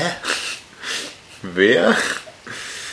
Und äh, wir haben uns vorhin schon mal wieder ein bisschen unterhalten und ich, man machte sich wieder lustig, dass ich nicht weiß, wie man ihn ausspricht. Und wir haben uns auf Jeff Saibene? Saibene? Saibene. Jeff Saibene. Ja, irgendwie verständigt. Bin mir nicht ganz sicher. Ich fand, also ist ja wohl ein luxemburgischer Name. Also er kommt aus Luxemburg. Er war als der letzten Trainerstation in Bielefeld. Aber ich muss ehrlich gesagt sagen, dass es jemand ist, den ich überhaupt nicht auf den Zettel hatte und der mir generell jetzt auch nicht so unglaublich viel sagt. Natürlich das Gesicht sagt mir schon was. Ich könnte dir aber definitiv nicht sagen. Also ich hätte dir im Moment, an dem er verkündet wurde, nicht mal sagen können, dass er vorher in Bielefeld war. Und ich könnte dir jetzt auch nicht sagen, wo er vor Bielefeld war. Ja, es war, glaube ich, relativ lange in der Schweiz aktiv noch, ähm, wenn ich das richtig im Kopf habe. Also mir ging es ähnlich, dass ich jetzt, ja, mir sagt der Name was und ich habe ihn jetzt auch mit Bielefeld irgendwie in Verbindung gehabt, zumindest als ich mich dann ein bisschen mit den Kandidaten auch beschäftigt habe. Ich war jetzt im ersten Moment nicht sonderlich glücklich mit der Entscheidung, einfach weil es, ja, weil ich auch mir Petzold hätte gut vorstellen können, dass das eine, hat sich ja dann doch in den Tagen davor auch irgendwie abgezeichnet, dass es das wohl nicht wird. Ähm, zum anderen, ja, weil es jetzt wieder zumindest eher ältere Person ist, erfahrene Person, die jetzt nicht diese ja, junge Trainerdynamik zumindest ausstrahlt. Ähm, und ja, dann im Laufe der abgelaufenen Saison irgendwie in Bielefeld entlassen wurde. Ähm, obwohl Bielefeld ja jetzt auch zum, zum Ende hin noch eine ganz ordentliche Restrunde gespielt hat, was ja dann auch nicht zwingend für ihn spricht. Aber ich habe mich jetzt auch so ein bisschen in den ja, Kommentarspalten und so umgeschaut. Also insofern muss ich das ein bisschen revidieren, weil eigentlich, glaube ich, auch weiterhin die Meinung in Bielefeld über ihn relativ gut war. Ähm, auch im Endeffekt ist am Ende, glaube ich, an zehn sieglosen Spielen dann gescheitert, ähm, die ihm jetzt nicht nur ihm zugeschrieben werden, das ist ja häufig so dann. Aber so was ich bisher gelesen habe, glaube ich, macht er einen sportlich ganz guten Eindruck. Und man darf auch nicht vergessen, er hat jetzt Bielefeld in der Vorsaison, hat er Bielefeld auf Platz 4 geführt. Ähm, ohne dass wir uns jetzt speziell als Bielefeld-Experten outen möchten, aber das hatte ich Bielefeld jetzt nicht unbedingt zugetraut. Klar war auch eine Saison, in der zwischen Platz 4 und Platz 15 nicht so viel Unterschied war, aber kann für ihn sprechen. Ich meine, ihr habt ja da bezüglich des neuen Trainers schon die meisten Punkte erwähnt. Ich kannte ihn noch, da er in Bielefeld eben Trainer war, das hatte ich auf dem Schirm, aber hatte weder auf dem Schirm, wo er davor war, noch wo er eventuell aktuell im Gespräch ist, beziehungsweise was er seitdem gemacht hat. Und ich war da auch relativ neutral, denn es war mir klar, wenn du jetzt nicht sofort einen internen Trainer nimmst, dann musst du dich auch fragen, dann musst du erstmal den Markt sondieren. Wer kommt zu dir in diese Situation überhaupt? Welche Möglichkeiten hast du? Und vor allem auch immer in Anbetracht dessen, dass er die Saison schon relativ zeitnah beginnt und du auf so einer zentralen Position dann auch schon einen Zeitdruck hast. Ja, ich hätte mir jetzt persönlich eine interne Lösung auch hier gewünscht. Petzold wäre natürlich schön gewesen. Ich habe keine Ahnung, ob er sich das irgendwie hätte vorstellen können oder an wem es jetzt hing, dass es in die Richtung nicht ging. Allerdings muss ich auch sagen, hier ist ein bisschen wie du, jetzt mal von der, einfach nur weg vom Sportlichen, weil ich kann mir auch nicht anmaßen, jetzt die Arbeit von Jeff Salbene, wie auch immer heißt, äh, wirklich äh, zu, ja, jetzt zu bewerten. Dafür weiß ich es einfach zu wenig. Aber vom Gefühl sehe ich es wie du. Es ist irgendwie, vom ersten Eindruck ist es nicht der Typ Trainer, den ich mir gewünscht hätte. Nicht der Typ Trainer, der jetzt unbedingt wie die Faust aufs Auge zu Ingolstadt passt. Aber ich lasse mich natürlich gerne eines Gegenteils äh, dann überzeugen. Also da möchte ich jetzt auch überhaupt nicht negativ drüber gehen, aber es ist sage erstes, erstes Gefühl, mh, aber schauen wir mal. Hast du das erste Interview da auf der Vereinshomepage gesehen? Ähm, ich habe tatsächlich ein Interview gesehen, bin mir nicht sicher, ob es das erste ist, müsste aber das erste gewesen sein. Mhm. Ja, ich glaube, es gab hier da auch relativ viel also für Offensivfußball ein bisschen philosophiert hat. Es hat auf jeden Fall erstmal einen relativ sympathischen Eindruck gemacht, jetzt einen sympathischeren Eindruck, als ich von Nuri, Keller und Oral zusammen hatte. Plus Leitl. Ich weiß nicht, also, also ja, klar, aber ich muss sagen, ich weiß nicht, welcher der letzte Trainer, der bei uns gekommen ist, am Anfang bei ersten Kreuzung er, was ein Arschloch, wüsste ich nicht, keine Ahnung. Also selbst Nuri, selbst Nuri ist ja Quatsch. Also ich fand Nuri in den ersten, ersten Interviews damals eigentlich schon sympathisch. Auch Kotzinski sympathisch. Ich wüsste nicht, wer der letzte Trainer war, der jetzt zugekommen ist, bei dem ich von Anfang an gesagt hätte, unsympathisch. Also deswegen, aber das ist ja total, total subjektiv. Brauchen wir jetzt auch nicht drüber, drüber diskutieren. Ja. Nee, klar, also lass uns da gerne eines, äh, eines Guten überzeugen. Es haben sich ja Leute mit verstaatlichem Verstand da auch viele Gedanken drüber gemacht, dass er der Richtige ist. Von dem her lassen wir so stehen. Dann hat sich nicht nur personell was getan, sondern es hat sich auch so ein bisschen ja, irgendwie indirekt finanziell was getan. Also Mediamarkt wird nicht weiter äh, als Hauptsponsor fingieren, wird nicht weiter auf der Brust der, der ersten Mannschaft präsent sein. Mm, man hat es so ein bisschen befürchtet vorher. Allerdings hatte ich eigentlich die Hoffnung, dass es doch einen Vertrag gibt, noch ein Jahr. Also einen bestehenden Vertrag, der noch ein Jahr Drittliga-Gültigkeit hat. Natürlich für weniger weniger Geld, aber ich habe dann, ohne es zu wissen, bin ich davon ausgegangen, dass es das gibt. Und dann wurde doch relativ sang- und klanglos in so gefühlt in einem Nebensatz von Donaukrieg, was der Donaukrieg? Doch, verlautet, dass Mediamarkt aussteigt. Und das ist natürlich was, was eigentlich doch relativ weite, weite Wellen schlagen kann. Vor allem natürlich finanziell für uns. Ein Hauptsponsor weniger musst du erstmal verkraften, zusätzlich zu dem, was wir ja gesagt haben. TV-Geld weniger. Du wirst eh was weniger Einnahmen durch äh, alles. Durch Eintritt, durch Fernsehen, durch generell Sponsorenverträge, durch alles, was rum ist. Und jetzt verlierst du auch noch einen Hauptsponsor zusätzlich. Es wird dadurch nicht besser finanziell. Und ich weiß nicht, ob ihr da irgendwie vielleicht auch anderes Wissen hattet. Aber äh, ich bin eigentlich nicht davon ausgegangen, also ich habe das Gefühl gehabt, da passiert nichts. Also es war für mich so ruhig um diese Thematik und es hat niemand irgendwie was gesagt, dass ich eigentlich nicht gedacht habe, dass Mediamarkt jetzt geht. Ich glaube, bei der Problematik muss man einfach sehen, dass es relativ ungewöhnlich ist, in so einer Situation, wenn vielleicht Verträge auch noch in der ersten Liga geschlossen werden, dann auch, dass die Verträge für die dritte Liga gelten. Insofern habe ich das befürchtet, dass einige der Sponsorenverträge wahrscheinlich nicht mehr gültig sind. Und dann ist natürlich auch klar, dass so ein Unternehmen wie Mediamarkt, das eventuell selbst gerade in einigen Restrukturierungsmaßnahmen ist, dass dann natürlich jede Sponsoring-Aktivität und vielleicht auch die dann zu früheren Jahren und anderen Konditionen abgeschlossen wurde, erst recht hinterfragt wird. Aber für den Verein ist es natürlich umso bitterer, denn wie du schon gesagt hast, beziehungsweise wie auch klar ist, du verlierst einerseits den Riesenbatzen an TV-Geldern. Ich habe jetzt vorher nochmal nachgesehen, Darmstadt erwartet für die Saison in der zweiten Liga für die kommende Saison 14,5 Millionen, wenn ich das richtig auf dem Schirm habe. Und aus der dritten Liga hat man gelesen, dass die Vereine so ein Budget von ca. 1,3 Millionen haben. Und allein da schon sieht man ja den riesen Unterschied. Und Darmstadt ist insofern mit dem FCI vergleichbar, weil eine ähnliche Entwicklung genommen wurde. Zwei Jahre in der ersten Liga, gemeinsam aufgestiegen, gemeinsam abgestiegen. Und dann kommen natürlich noch solche Sponsoreneinnahmen, die wegbrechen, beziehungsweise dann vielleicht von anderen Sponsoren verlängert werden oder neu unterzeichnet werden, aber zu ganz anderen Konditionen. Und das erschwert natürlich umso mehr die Herangehensweise für die dritte Liga und auch in der kurzen Zeit einen sehr guten Kader zusammenzustellen.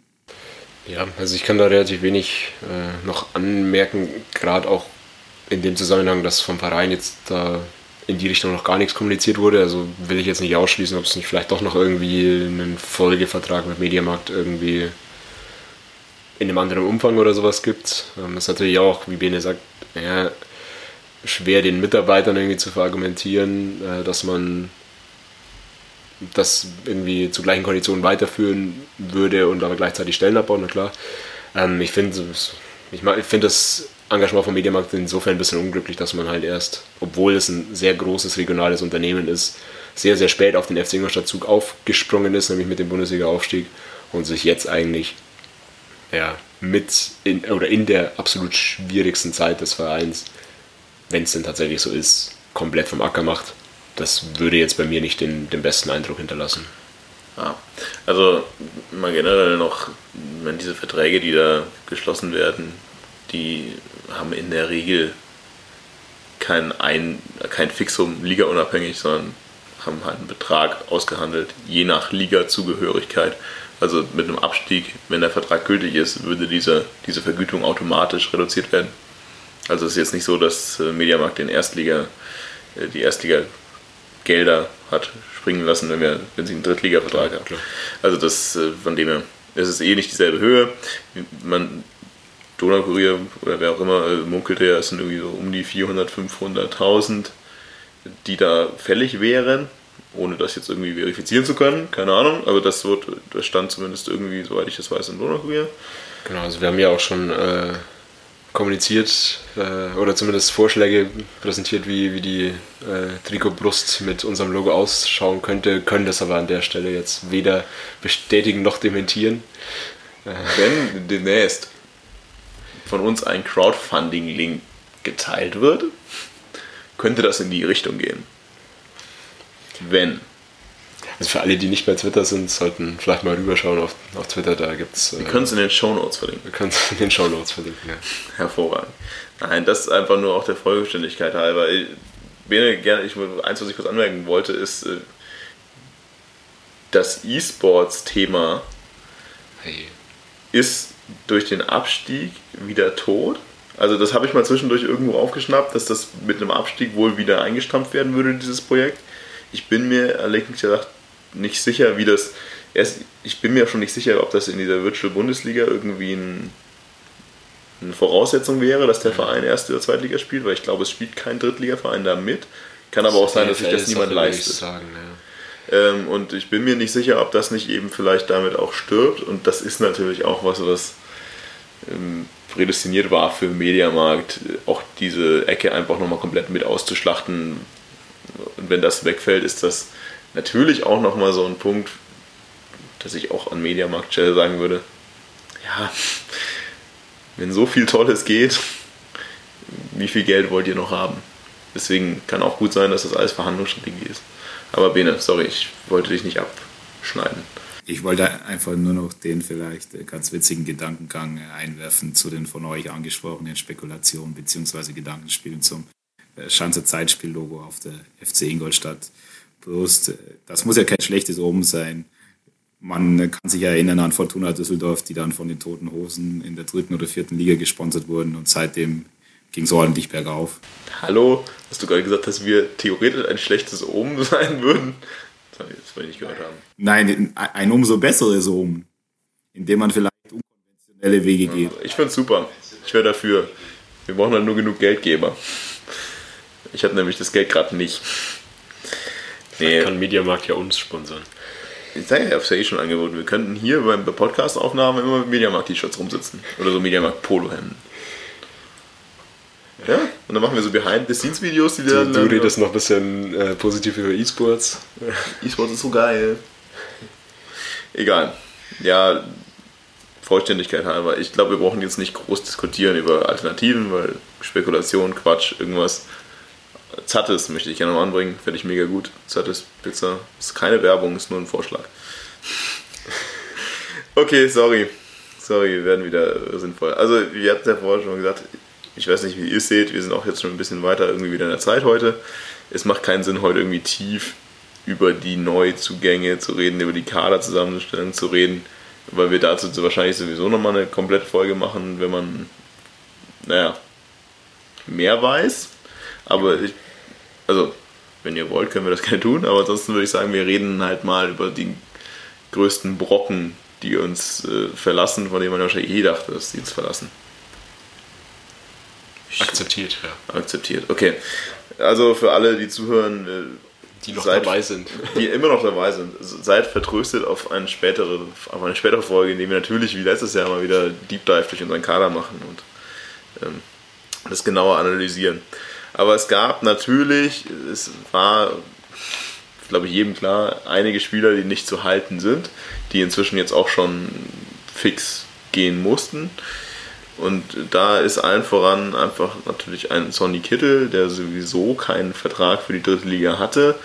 Und ja, nüchtern gesehen war es, glaube ich, irgendwie jedem klar, dass er keinen Drittliga-Vertrag bei uns unterschreiben wird. Und ich, also ich rede nur von mir, ich persönlich kann ich das auch überhaupt nicht übel nehmen, weil das ist einfach ein Spieler, der so viel Talent und so viel Potenzial hat, dass es Quatsch wäre, mit uns in der dritten Liga zu spielen. Also wenn man die subjektive Meinung außen vornimmt noch, dann glaube ich, kann man da Kittel und Lescano zusammen abhandeln, die beide keinen Vertrag hatten und beide, glaube ich, auch vom Verein kein, keine Bestrebungen unternommen wurden, das tatsächlich irgendwie zu versuchen, weil einfach ja, auch auf der Seite klar war, wir können uns das dann nicht mehr leisten. Insofern gab es, glaube ich, auch ein Jagdfeld-Interview, in dem er durch, klar durchklingen lassen hat, äh, dass äh, da macht man sich selber keine, nicht die Illusion, diese Spieler halten zu können. Weil es einfach zu teuer wäre, weil sie andere Ambitionen haben. Und ehrlich gesagt, du sagst es jetzt auch, das ist folgerichtig, das ist okay. Natürlich äh, ist jedem, also natürlich kann man immer jedem Spieler vorwerfen, der mit dieser Mannschaft abgestiegen ist, dass er sich auch selber zuzuschreiben hat, dass diese Mannschaft abgestiegen ist. Allerdings sind das natürlich Spieler, die einfach nicht in die dritte Liga gehören. Ja, ähm, bei Lescano, glaube ich, muss man noch ergänzen, hätte sowieso gar, gar nicht in der dritten Liga spielen können durch diese komische Regelung irgendwie mit äh, Südamerikanern, äh, die ich auch erst dadurch äh, kennengelernt habe. Ähm, Gehe gerne nochmal tiefer drauf ein, weil das, ich wusste es wirklich auch nicht. Also vielleicht einfach nochmal ein, vielleicht einen Satz zu verlieren. Es hat einfach nicht jede Nationalität äh, an Spielern das generelle Erlaubnis in der dritten Liga als Profispieler aufzulaufen. Und dazu gehören eben auch südamerikanische Länder und äh, doch ein Großteil auch der asiatischen scheinbar. Das weiß ich wiederum gar nicht genau. Ähm, ja, ich glaube irgendwie schon auf jeden Fall hätte wohl Lescano definitiv keine Spielerlaubnis bekommen, wohingegen Otavio und Galvao als Brasilianer beide irgendwie mindestens für die erste Saison, so hat man es im Donaukurier gelesen, irgendwie sichergestellt gewesen wären. Lassen wir es mal dabei. Ähm, den, den anderen Gedanken, den ich noch zu Kittel und Descano sagen wollte, ja, nachvollziehbar, dass sie nicht mit in die dritte Liga gehen. Ähm, natürlich insofern bisschen unverantwortbar oder ja, schade zumindest, ähm, dass gerade bei solchen Spielern, die, die bei guten Zweitligisten, schlechten Erstligisten irgendwie ständig auf dem Zettel waren, dass, dass man für so Spieler dann keine Ablöse bekommt. Ähm, das ist natürlich dann was, was dir auf Dauer eigentlich das zerstört, was, was ja eigentlich so die Ausrichtung des Vereins war, zu wissen, wir haben jetzt nicht die Möglichkeit, sehr gute Spieler ewig zu halten, aber wir wollen sie zumindest mit Profit weiterverkaufen. Das ist halt jetzt in dem Fall, oder bei vielen Spielern, Neumann genauso, ähm, einfach ein bisschen, bisschen nach hinten losgegangen. Ja. ja, was in den letzten Jahren ganz gut funktioniert hat mit Alajonai, Tisserand etc., auch wenn du die nicht verkaufen wolltest, aber deswegen Geld dafür bekommen. Genau. Ja, absolut, da kann ich euch nur zustimmen. Man hat wahrscheinlich nicht damit gerechnet oder ist nicht davon ausgegangen, dass äh, man in die dritte Liga wieder absteigt, beziehungsweise dass es so schnell geht. Und da kann man natürlich die Frage aufwerfen, dass man das hätte anders lösen können oder lösen müssen. Klar kann man dann sagen, beziehungsweise weiß man nicht, ob der Spieler den Vertrag unterschrieben hätte für die dritte Liga aber ich denke, wenn man sowas vernünftig verhandelt, wäre das vielleicht schon möglich gewesen. Und äh, wie ihr schon gesagt habt, unter der Konstellation, dass beide keinen Vertrag hatten, war es für beide Seiten einfach nicht sinnvoll. Ich meine, ein Spieler wie Kittel oder Lescano mit deren Talent und ich glaube 26 und 28 Jahren, die haben einfach nur eine begrenzte Zeit im Profifußball und müssen schauen, dass sie in dieser Zeit auch einfach einige Einnahmen erzielen und ein Verein wie der FC Ingolstadt mit den Einbußen muss seinen Etat reduzieren für die dritte Liga. Ja, ja da, also das ist keine große Überraschung. Noch zwei, noch zwei Abgänge. Also Kittel ist inzwischen klar, geht zum HSV, wurde vorgestellt. Lescano ist noch komplett unklar. Ja, ist komplett unklar. Wer eben noch gegangen ist, was ich persönlich schade finde, nachvollziehbar ist Otavio. Der einzige, für den ist ja auch ein bisschen Geld geflossen ist, aber wahrscheinlich auch nicht wirklich viel. 1, ein bisschen was Millionen schon auf Transfermarkt. 1,1 irgendwie sowas. Ja. Äh, geht zu Wolfsburg. Ich wünsche ihm da auf jeden Fall alles Beste. Ich kann mir gut vorstellen, dass er da eine Möglichkeit hat. Das schon ich glaube, ich wurde jetzt ziemlich sicher irgendwie als Backup verpflichtet, aber trotzdem, na klar, also das, das der Sprung in die erste Liga für ihn natürlich. Äh, er ist aber jung, also genau. 24 das ist. Hätte ich gar nicht gedacht, dass er so ein Angebot bekommt, aber ich auch nicht. dass er das dann natürlich nutzt, da kann man ja auch kein Vorwurf Ein anderer, der eben von dem er vorher groß drüber geredet hat, dass man sich gedacht hätte, dass er so ein Angebot bekommt, ist Pledel, aber das ist ja schon länger klar, also Pledel zu Fortuna Düsseldorf. Das vielleicht die großen Abgänge, von denen man schon weiß, wo sie hingehen. Also Neumann, noch Neumann zu Kiel, sorry, natürlich. Also das ist eigentlich einer der Spieler, von dem ich vielleicht erwartet hätte, dass er bleibt. Aber auch für ihn ihm ist es auch zu gönnen, seine Karrierechance zu nutzen. Sei so dahingestellt, aber würde ich sagen. Dann gibt es noch zwei Personalien, die größere Wellen geschlagen haben. Ich fange mal mit der an, die mich persönlich nicht so betrifft. Also emotional und das ist Trash. Ähm, äh, eigentlich eine interessante Entwicklung, muss ich sagen. Ich habe das ich habe mir nicht viel Gedanken darüber gemacht, was mit Christian Dresch passiert, muss ich sagen, vorher. Ich habe mir ehrlich gesagt auch überhaupt nicht darüber nachgedacht, ob er geht, wohin er gehen würde, was auch immer. Und dann gab es dann doch irgendwann die Meldung, Christian Tresch muss gehen. Der Verein baut nicht auf ihn, gibt ihm keinen Vertrag für nächstes Jahr, obwohl er eigentlich bleiben wollte. Hm. Naja, also wie seht ihr das? Sportlich, Identifikation, haben wir eigentlich viel darüber geredet. Aber wie seht ihr die, diese Möglichkeit, dass sagt, Trash wollte bleiben, aber wir wollten Trash nicht? Ich glaube, das ist halt wieder die Überlegung von Seiten des Vereins, wenn man so eine Etat-Einbuße hinnehmen muss und dann ein Christian Trash damals aus der ersten Liga kam und sicher auch zu sehr, sehr guten Bezügen, dann liegt es jetzt mal blöd gesagt rational nahe, dass ich mir so Spieler wahrscheinlich nicht mehr leisten kann. Ich weiß nicht, zu welchen Gehaltseinbußen eventuell Christian Dresch bereit gewesen wäre, beziehungsweise ob es da vielleicht eine beiderseitige Lösung hätte finden können. Das ist der eine Punkt. Und der andere Punkt ist natürlich, dass man einfach sportlich sagen muss, dass er in der Zeit, in der er hier war, klar auch durch Verletzungen etc., aber nicht die Rolle gespielt hat, die jeder von ihnen erwartet hatte. Und wahrscheinlich auch er selber.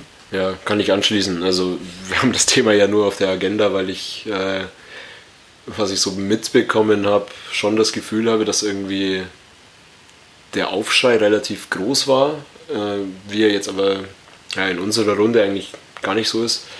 Ähm, aber wenn ich mich so ein bisschen durch die Kommentarspalten geschlagen habe, ähm, habe ich doch sehr, sehr viel Entrüstung darüber gelesen.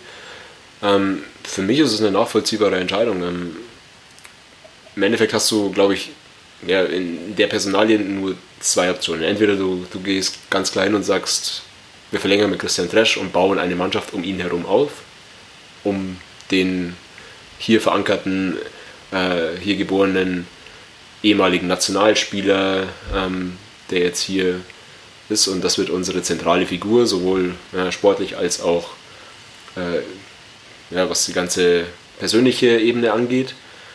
Ähm, und da muss man halt einfach auch auf beiden Ebenen sagen, er ist jetzt zwei Jahre hier gewesen, klar war auch mal ein gutes halbes Jahr irgendwie verletzt, aber hat es auf beiden Ebenen auch nicht, für mein Empfinden nicht geschafft, äh, ja, diese Rolle einzunehmen, die man ihm eigentlich zugeordnet hat.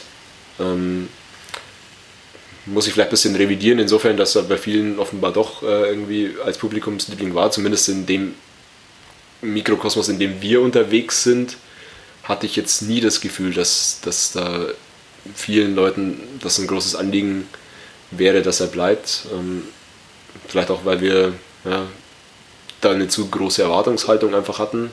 Ähm, weiß ich nicht, aber insofern für mich nachvollziehbar, weil ich jetzt auch sportlich ist er jetzt auch nicht in dem Alter, äh, wo ich sage, das ist für mich jetzt ein eine zentrale Figur in den Neuanfang. Insofern nachvollziehbar. Also ich beide Punkte, an die ich gerne anschließen wollte. Also Martin, wie du sagst, für mich ist Christian Tresch, also so hart es klingt, egal. Also das, seit er hier ist, ist, ist ein Spieler, der für mich sportlich, aber auch identifikationstechnisch einfach komplett egal ist.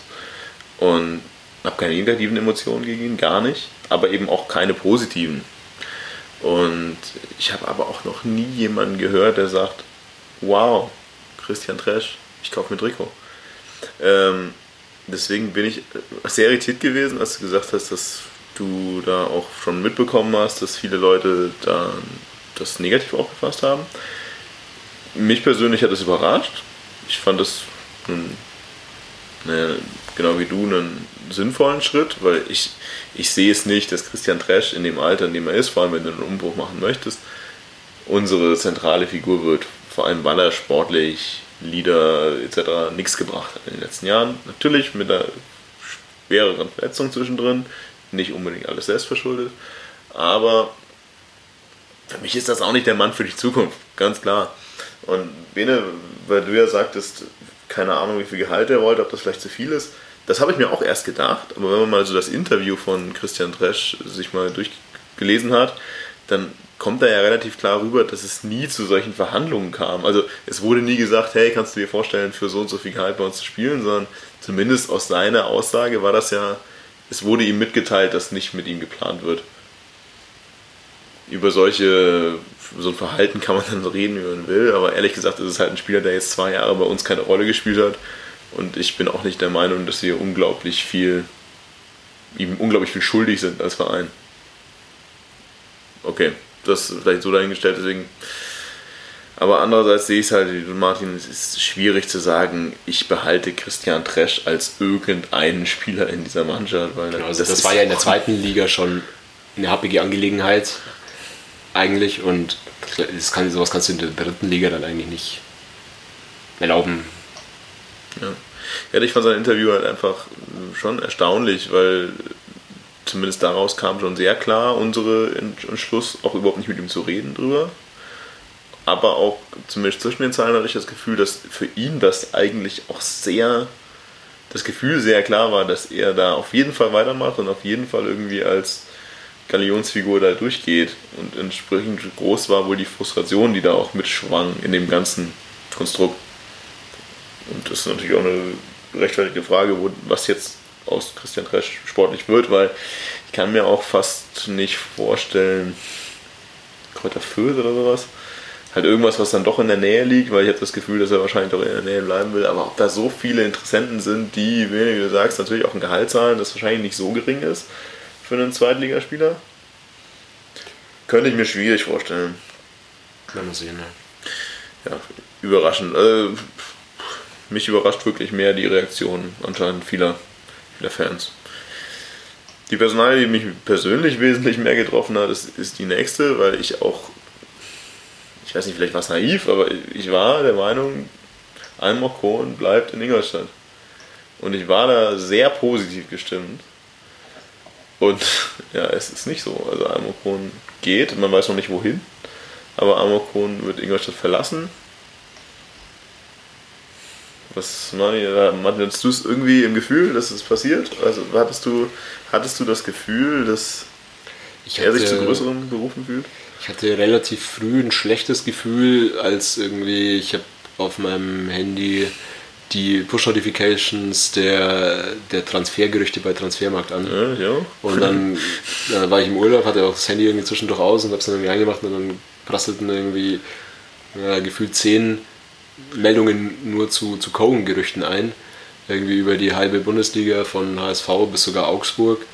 Ähm, wo ich mir dann gedacht habe, okay, wenn das kann ja nicht alles nur Medienthema sein, sondern er ist offen, offenbar ja tatsächlich für viele Vereine ein interessanter Spieler, klar, ablösefrei, ähm, mit ordentlicher Erfahrung, guter Mentalität und so weiter. Ähm, insofern hatte ich da ein schlechtes Gerücht, habe aber dann eben mit jedem Tag, wo sich das nicht konkretisiert hat, eigentlich ein besseres Gefühl bekommen, dass er eben doch ja, mit dem Gedanken gespielt, hier zu bleiben. Und ja, man hat ja auch schon bei den ein oder anderen Aussagen vom Verein rausgehört, dass er auf jeden Fall äh, in Gesprächen mit dem Verein zu sein scheint und der Verein da auch Interesse daran hätte, ihn zu halten. Insofern hat mich ja, da seine Abschiedsnachricht an die Fans äh, schon ein bisschen auch getroffen. Ja, für mich bin stark davon aus, also stark in der Hoffnung einfach gewesen, dass wir um ihn unsere Mannschaft bauen, um ihn als Kapitän. Und entsprechend, ja, negativ habe ich jetzt, also emotional negativ habe ich das aufgenommen, fand schon eher traurig, muss ich sagen. Ja, ich sehe es da ähnlich wie ihr beide.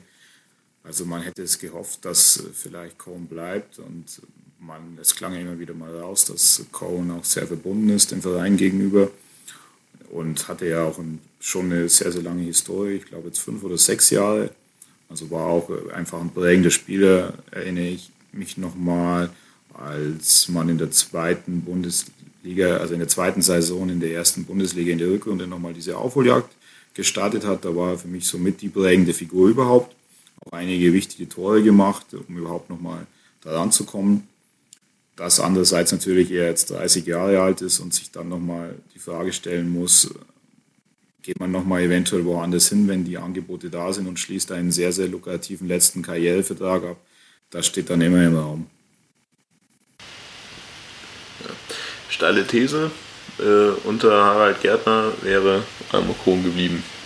Ja, bin ich dabei mir, also bei allem, was so viele Interviews, die kamen, hat man doch meines Erachtens immer sehr stark rausgehört, dass die Verbindung zwischen Amokon und Harald Gärtner sehr gut war. Und spätestens jetzt denkt man sich. Fand, ich auch, fand ich auch, bei der äh, Nachricht äh, oder bei dem äh, Instagram-Post oder was auch immer von Sonny Kittel interessant, dass er nochmal explizit auch sich einerseits beim Mannschaftsarzt irgendwie, was nachvollziehbar ist, ähm, und dann nochmal explizit auch bei Harald Gärtner bedankt. Also das sollte man auch vielleicht bei dem ganzen externen Blick, äh, den man da auf die Personalie Gärtner immer hat, äh, vielleicht auch nicht übersehen, dass da scheinbar schon bei vielen Spielern auch ein sehr gutes Verhältnis da war. Habe ich mir auch gedacht, für dem Abschiedspost. Und ich bin auch der Meinung, dass man das definitiv nicht unter den Tisch kehren sollte, dass wohl die, das Verhältnis vieler Spieler mit Harald Gärtner doch sehr gut war und wohl auch das natürlich positiv sich auf solche langfristigen äh, Verträge auswirkt. Ja, gut. Ich würde sagen, lasst uns das mit den Transfers jetzt für hier erstmal lassen. Das sind so die wichtigsten, die bisher waren. Es gab natürlich noch ein paar neue Zugänge, aber ich würde sagen, wir räumen das dann alles auf in einer Folge, in der wir einfach mal den kompletten Kader betrachten. Außer ihr sagt an dieser Stelle, ich möchte noch zu Röcher etwas oder was auch immer. Nein.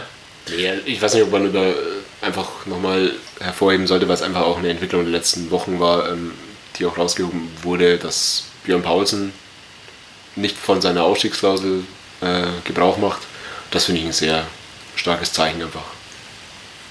Das, Unerwartet. glaube ich, verdammt gut ankam und ja. für ihn ja. spricht. Stimmt. Ja. Ich glaube, ihm wird wohl entsprechend dann auch viel in Aussicht gestellt worden sein. Kann ich mir vorstellen. Ja, werden sehen. Ja, es gibt so ein paar Rahmendaten, die ich eigentlich ganz gerne nochmal in den Raum schmeißen würde. Positive Natur, ich, einen Punkt würde ich jetzt positiv echt gerne mal anbringen. Wir haben ja vorher noch, also wir reden ja viel hier auch über irgendwelche, gerne ich vor allem über Freikartenaktionen oder etc. Oder Dinge, die vielleicht für Fans getan werden, die naja, sich jetzt nicht so High Involvement mit diesem Verein zeigen. Und wir hatten in der Vergangenheit oder vor allem in früheren Jahren öfter mal das Gefühl, dass die Treuen, in Anführungszeichen, also die Mitglieder, Dauerkartenbesitzer, die eh immer da sind, immer so ein bisschen vergessen werden. Und ich möchte aber an dieser Stelle einfach auch mal was Positives in die Richtung erwähnen. Und das sind die Ticketpreise, vor allem die Dauerkartenpreise für die Drittligasaison.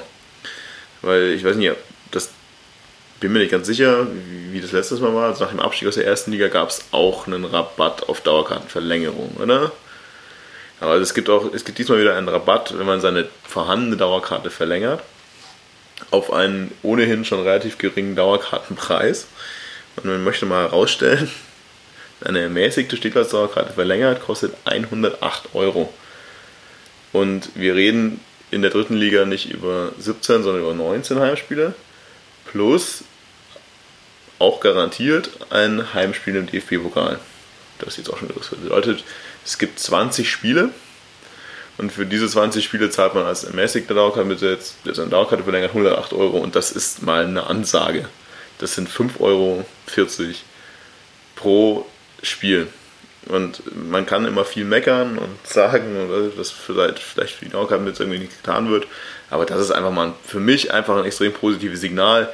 Ich weiß, viele haben es irgendwie nicht ja, so mit Achselzucken hingenommen, aber für mich ist es einfach ein extrem positives Signal und auch die Vollzahldauerkarte 132 Euro ist einfach sehr günstig. Wenn man da mal dagegen legt, eine Tageskarte kostet jetzt ermäßigt steht Platz 10 und ähm, nicht ermäßigt steht Platz 13 Euro. Also das ist schon ein enormer Unterschied. Und meines Erachtens einfach ein positives Zeichen für die, die es ernst meinen. Ich weiß nicht, ob ich das überbewerte ja, hoffentlich auch auf jeden Fall irgendwie ein Anreiz für den einen oder anderen, der noch irgendwie unschlüssig war, ob er seine Dauerkarte verlängert. Ähm, klar, natürlich die, das Risiko an der Tageskasse keine Karte zu bekommen ist jetzt nicht unbedingt allzu hoch. Aber ich hoffe, dass schon viele das Zeichen irgendwie setzen, auch ja, zu sagen, vielleicht schaffe ich es nicht zu 19 Heimspielen ins Stadion, aber ich ja, stehe hinter dem Verein und bleibe deswegen auch meiner Dauerkarte treu oder vielleicht sogar noch zusätzlich und sagen, ich hatte noch keine, aber hol mir jetzt eine. Fände ich ein starkes Zeichen. Also wir wollen ja auch mal die positiven Dinge sehen. Ja, was gibt's ja gerade schon mal gesagt, also wir haben jetzt mal ein DFB-Pokal Heimspiel, ist lange, lange her, dass wir ein DFB-Pokal Heimspiel hatten. Äh, los, ganz kurz, Nürnberg. Ist ein gutes Los, also attraktiv. Es ist ein Spiel gegen einen Gegner, der nicht allzu weit weg ist. Es ist ein relativ großer Verein. Und es ist ein Gegner, den du an einem guten Tag selber und an einem schlechten Tag dem Gegner schlagen kannst. Du hast natürlich keine unglaublich riesigen Chancen, aber es ist ein Spiel, das du auch gewinnen kannst und das ist trotzdem kein unglaublich beknackter, beknackter Gegner. Da hätte wesentlich Schlimmeres kommen können.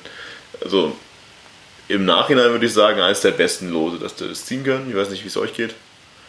Du hast es schon perfekt, du hast es schon perfekt analysiert. Danke. Ein Lob. Ja, also, also, also ob ich mich jetzt dazu äußern will, dass wir da eine große Chance haben, wie auch immer, weiß ich nicht, will ich erst den Kader dazu sehen. Wir sind definitiv Außenseiter in dem Spiel. Aber ich glaube, das Stadion könnte voller werden, als es in den normalen Ligaspielen der Fall sein wird. Und es hätte sportlich äh, noch größere Unterschiede geben können. Insofern wird auf jeden Fall ein interessantes Spiel, in dem man dann wahrscheinlich auch sehen wird, wozu die Mannschaft irgendwie in der Lage ist. Ich finde, du musst es halt auch mal ein bisschen umdrehen. Also ich, aus Sicht von Nürnberg würde ich sagen, scheißlos. Ja, total. Und allein deswegen ist es was schon gut ist. Nee, also klar, seine Chancen sollte man da jetzt nicht überbewerten. Aber es hätte uns definitiv schlechter treffen können. Also in dem ersten Spiel gegen Wolfsburg zu spielen oder so. Ja. Nee. Gut, das auch nur ganz kurz. Was soll man zu sagen? Eigentlich nicht so viel, glaube ich.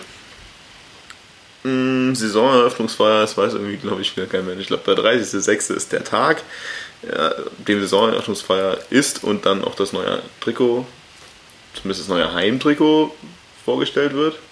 Das vielleicht, aber nicht sicher, mit dem Schanzer Zeitspiel auf der Brust äh, zu sehen sein wird. Dann auch von Puma. Wir sind sehr gespannt. Martin scharrt schon mit den Hufen, um sich sofort ein Trikot zu kaufen. Ich sehe es schon. Alle drei, aber nur wenn, sie, nur wenn sie grau-grün sind. Ja, ich bin ja diesmal irgendwie so für, ich weiß nicht, so ein kein rotes Heimtrikot und dafür so ein magenta Ausweichtrikot. Also. das Heimtrikot direkt grau-grün. Weil wir jetzt äh, im Telekom-Fernsehen zu sehen sind, magenta. Stimmt. Nee, nee, nee, aber so, ich meine, wenn das Grau-Grün das bestverkaufte Trikot war, das wir je hatten, so klingt es ja immer, dann lass uns doch Grau-Grün als äh, Heimtrikot machen und dann irgendwie auswärts machen wir so ein ganz hässliches Weißes und dann so richtiges, weiß nicht, Müllmann-Orange oder so als Ausweichtrikot. Das wäre doch geil. Quatsch. Schwarz-Rot zu Hause, bitte. Werden es sehen. Ja, was gibt's noch? Es gibt, also es geht jetzt alles Schlag auf Schlag. Also die Drittligasaison fängt noch früher an als die Zweitligasaison weiß inzwischen hier irgendwer, wann die Drittliga-Saison anfängt. Ich bin mir immer noch fast sicher, dass es das vorletzte Juli-Wochenende ist. Das weiß keiner. Ach mein Gott, weißt, ihr, ihr, merkt schon, wir interessieren uns eigentlich nicht wirklich für Fußball. Wir beschweren uns in der Regel ganz gern über, äh, über Freikartenaktionen, über Trikotfarben, über fehlende Stimmung, aber der Fußball an sich, der ist uns wirklich komplett egal. Man muss dazu sagen, dass Marco heute zum ersten Mal Notizzettel dabei hat in, was haben wir, Episode 15? Das ist nicht hundertprozentig richtig, weil in der Zeit, in der wir noch getrennt aufgenommen haben, hatte ich tatsächlich in den ersten zwei Folgen oder so auch Notizzettel. Aber normalerweise bin ich da ein sehr spontaner Typ, aber diesmal war ich mir nicht ganz sicher, was in meinem Urlaub so an Sachen passiert ist. Also, ja, schreibe ich mir mal was auf. Nein, aber berechtigte Kritik, Martin. aber deswegen kann ich auch so tolle Sachen sagen wie, am Samstag um 14 Uhr ist am Audi Sportpark ein Testspiel gegen Rosenheim. Hurra! ja, und ich werde es mir natürlich anschauen, um Stefan Kutschke zu bejubeln. Der, oh, das haben wir vorvergessen zu sagen, der eine tragende Säule des, der neuen Mannschaft sein wird. Mehr möchte ich dazu nicht sagen. Gut. Ja, ansonsten habe ich auf meinen Notizzetteln gar nicht mehr so viel stehen. Was ich jetzt auch, wenn wir mit der Zeit auch relativ weit vorgeschritten sind, doch eigentlich noch gern spielen würde, wäre das Spiel Pro und Con der dritten Liga, weil ich habe da, ich habe jetzt zwar nichts aufgeschrieben, aber ich habe schon im Kopf doch einige positive Dinge der dritten Liga, muss ich sagen. Wer möchte anfangen? Wer hat was Positives? die Reihe ummachen werden, oder wie? Ja, und, und wem nichts mehr, wem nichts mehr Positives für die dritte Liga einfällt, der ist raus. Ja, dann fang einfach mal an. Wir haben keinen Videobeweis in der dritten Liga. Es geht zurück auf den Betzenberg, wo der FCI sehr gute Erinnerungen hat. Wow, wir sind schon schwach. Okay. Wir spielen Toto-Pokal. Das ist leider eins der geilsten, einer der geilsten Kriterien überhaupt. Es gibt wieder Spezial-Currywurst in Braunschweig. Das ist für mich das Beste. Sorry. Nein. Weiter. Weiter. Der Ben ist schon raus. So viele positive Sachen kann ich äh, der dritten Liga aktuell auch noch nicht abgeben. Ja, DFB-Pokal-Heimspiel. Ich schon, der wollte viel. Ich glaube, locker acht Gegner, die wir in den letzten äh, fünf Jahren nicht gesehen haben. Wahrscheinlich mehr. Wahrscheinlich 14 Gegner in den letzten fünf Jahren nicht gesehen haben. Endlich wirklich wieder neue Gegner, neue Gesichter, neue, einfach neue Vereine, neue Stadien, in denen ich auswärts noch nicht war. Und das ist relativ viel Positives für mich schon zu ziehen.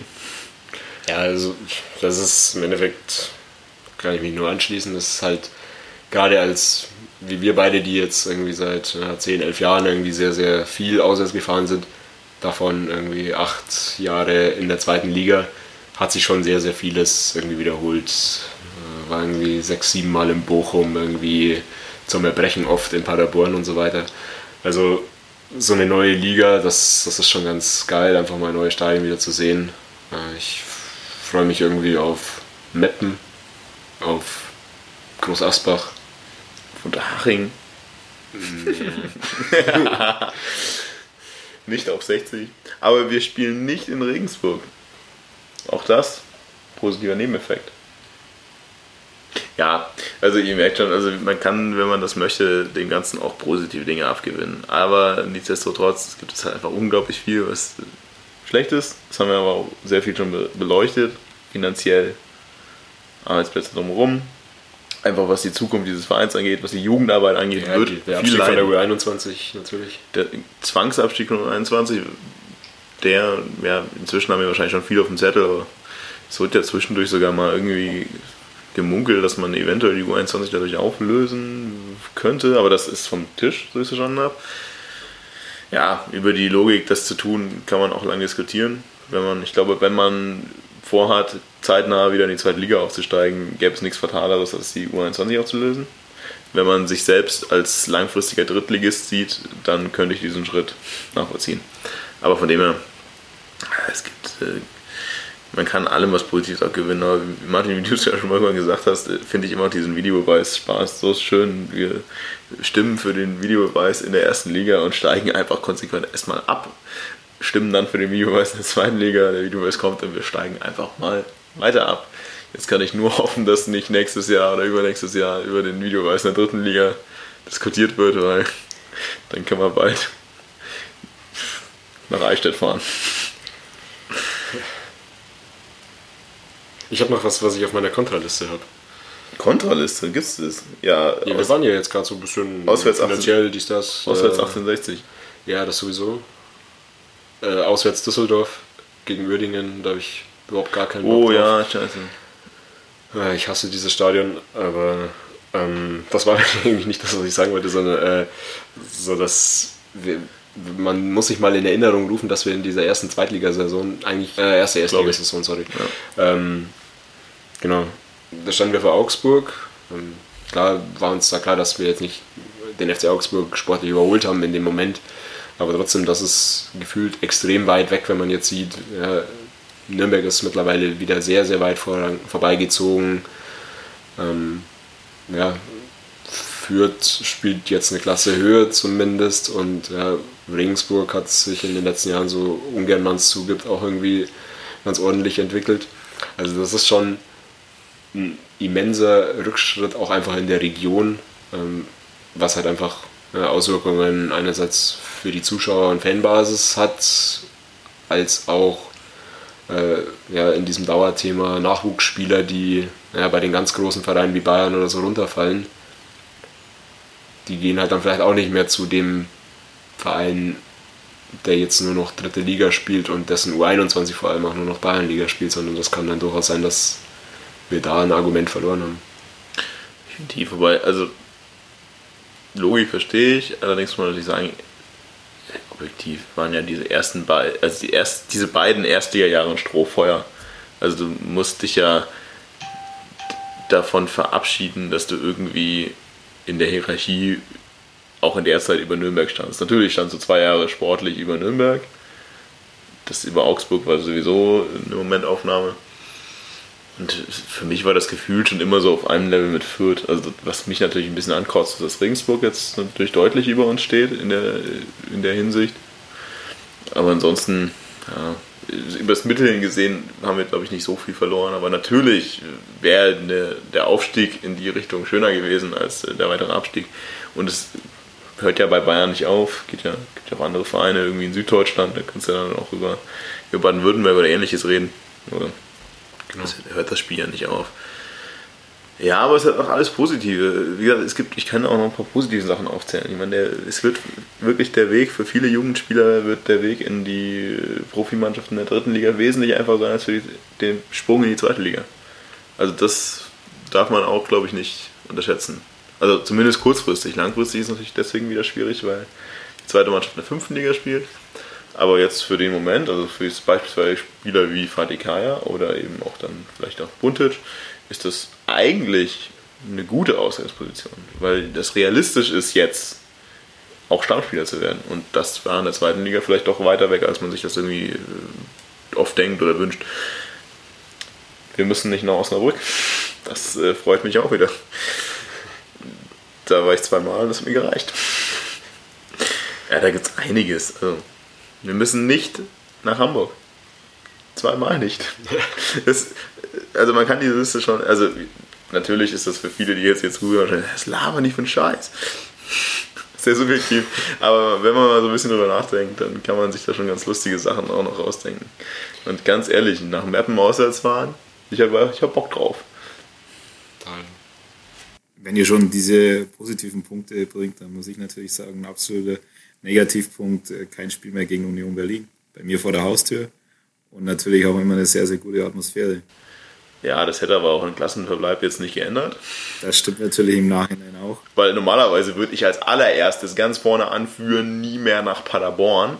Aber da hätten wir auch in der zweiten Liga bleiben können und hätten erstmal zum, zumindest für ein Jahr äh, diesen Kelch an uns vorübergehen lassen. Aber es gibt positive Dinge. Also ich, ich habe auch diese, diese Drittliga-Zeit äh, 2009, 2010 einfach extrem positiv in Erinnerung. Man kann das jetzt wahrscheinlich überhaupt nicht miteinander vergleichen, die Ausgangssituation damals und jetzt. Ja, wir, wir sind zehn Jahre später jetzt an dem gleichen Punkt mit ganz unterschiedlichen Vorzeichen, aber können uns ja da trotzdem vielleicht auf das besinnen, was wir damals geschafft haben, dass das jetzt auch wieder Ziel sein muss im Endeffekt. Gut.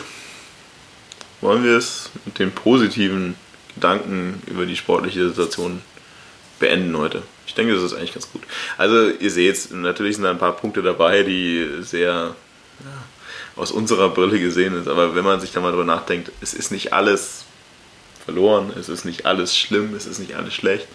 Aber was wir eingangs natürlich gesagt haben, es gibt auch Punkte, die man halt mal hinterfragen sollte. Also es gibt, es passiert halt mehr, als dass man absteigt, dass man jetzt nächstes Jahr an anderen Spielen spielt. Es hängt an so einem Verein mehr dran als ja, ich gucke mal am Wochenende ein bisschen Fußball. Von dem her sollte man das alles reflektiert betrachten, in alle Richtungen, positiv als auch negativ. Und genauso sollten wir dann in die nächste Saison starten. Und oh, wann hören wir uns wie als nächstes? Vielleicht kleine Ankündigung am Rande. Also wir haben ja heute wieder nur über die Profimannschaft geredet. Und ich weiß, wir sagen das sehr oft, wir sagen das sehr viel, wir haben es manchmal gesagt. Wir reden wollen, auch über andere Dinge reden, wie eben die Jugendmannschaften, Dinge, die außenrum passieren. Und es wird in nicht allzu ferner Zukunft auch ein kleines Special geben von uns, ähm, vor allem eben um das Thema Jugendmannschaften. Das schon mal als Ankündigung. Und ansonsten werden wir uns natürlich in der Sommerpause auch nochmal hören zu, ja, zum Startschuss für die, für erste Liga, für die erste Liga, so weit entfernt, sorry, für die dritte Liga, wenn der Kader mehr oder weniger steht, um da dann auch mal nochmal durchzuschauen und dann einfach eine Aussicht auf die neue Saison zu geben. Und damit beenden wir es für heute und sehen positiv in die Zukunft des FC Ingolstadt. Servus.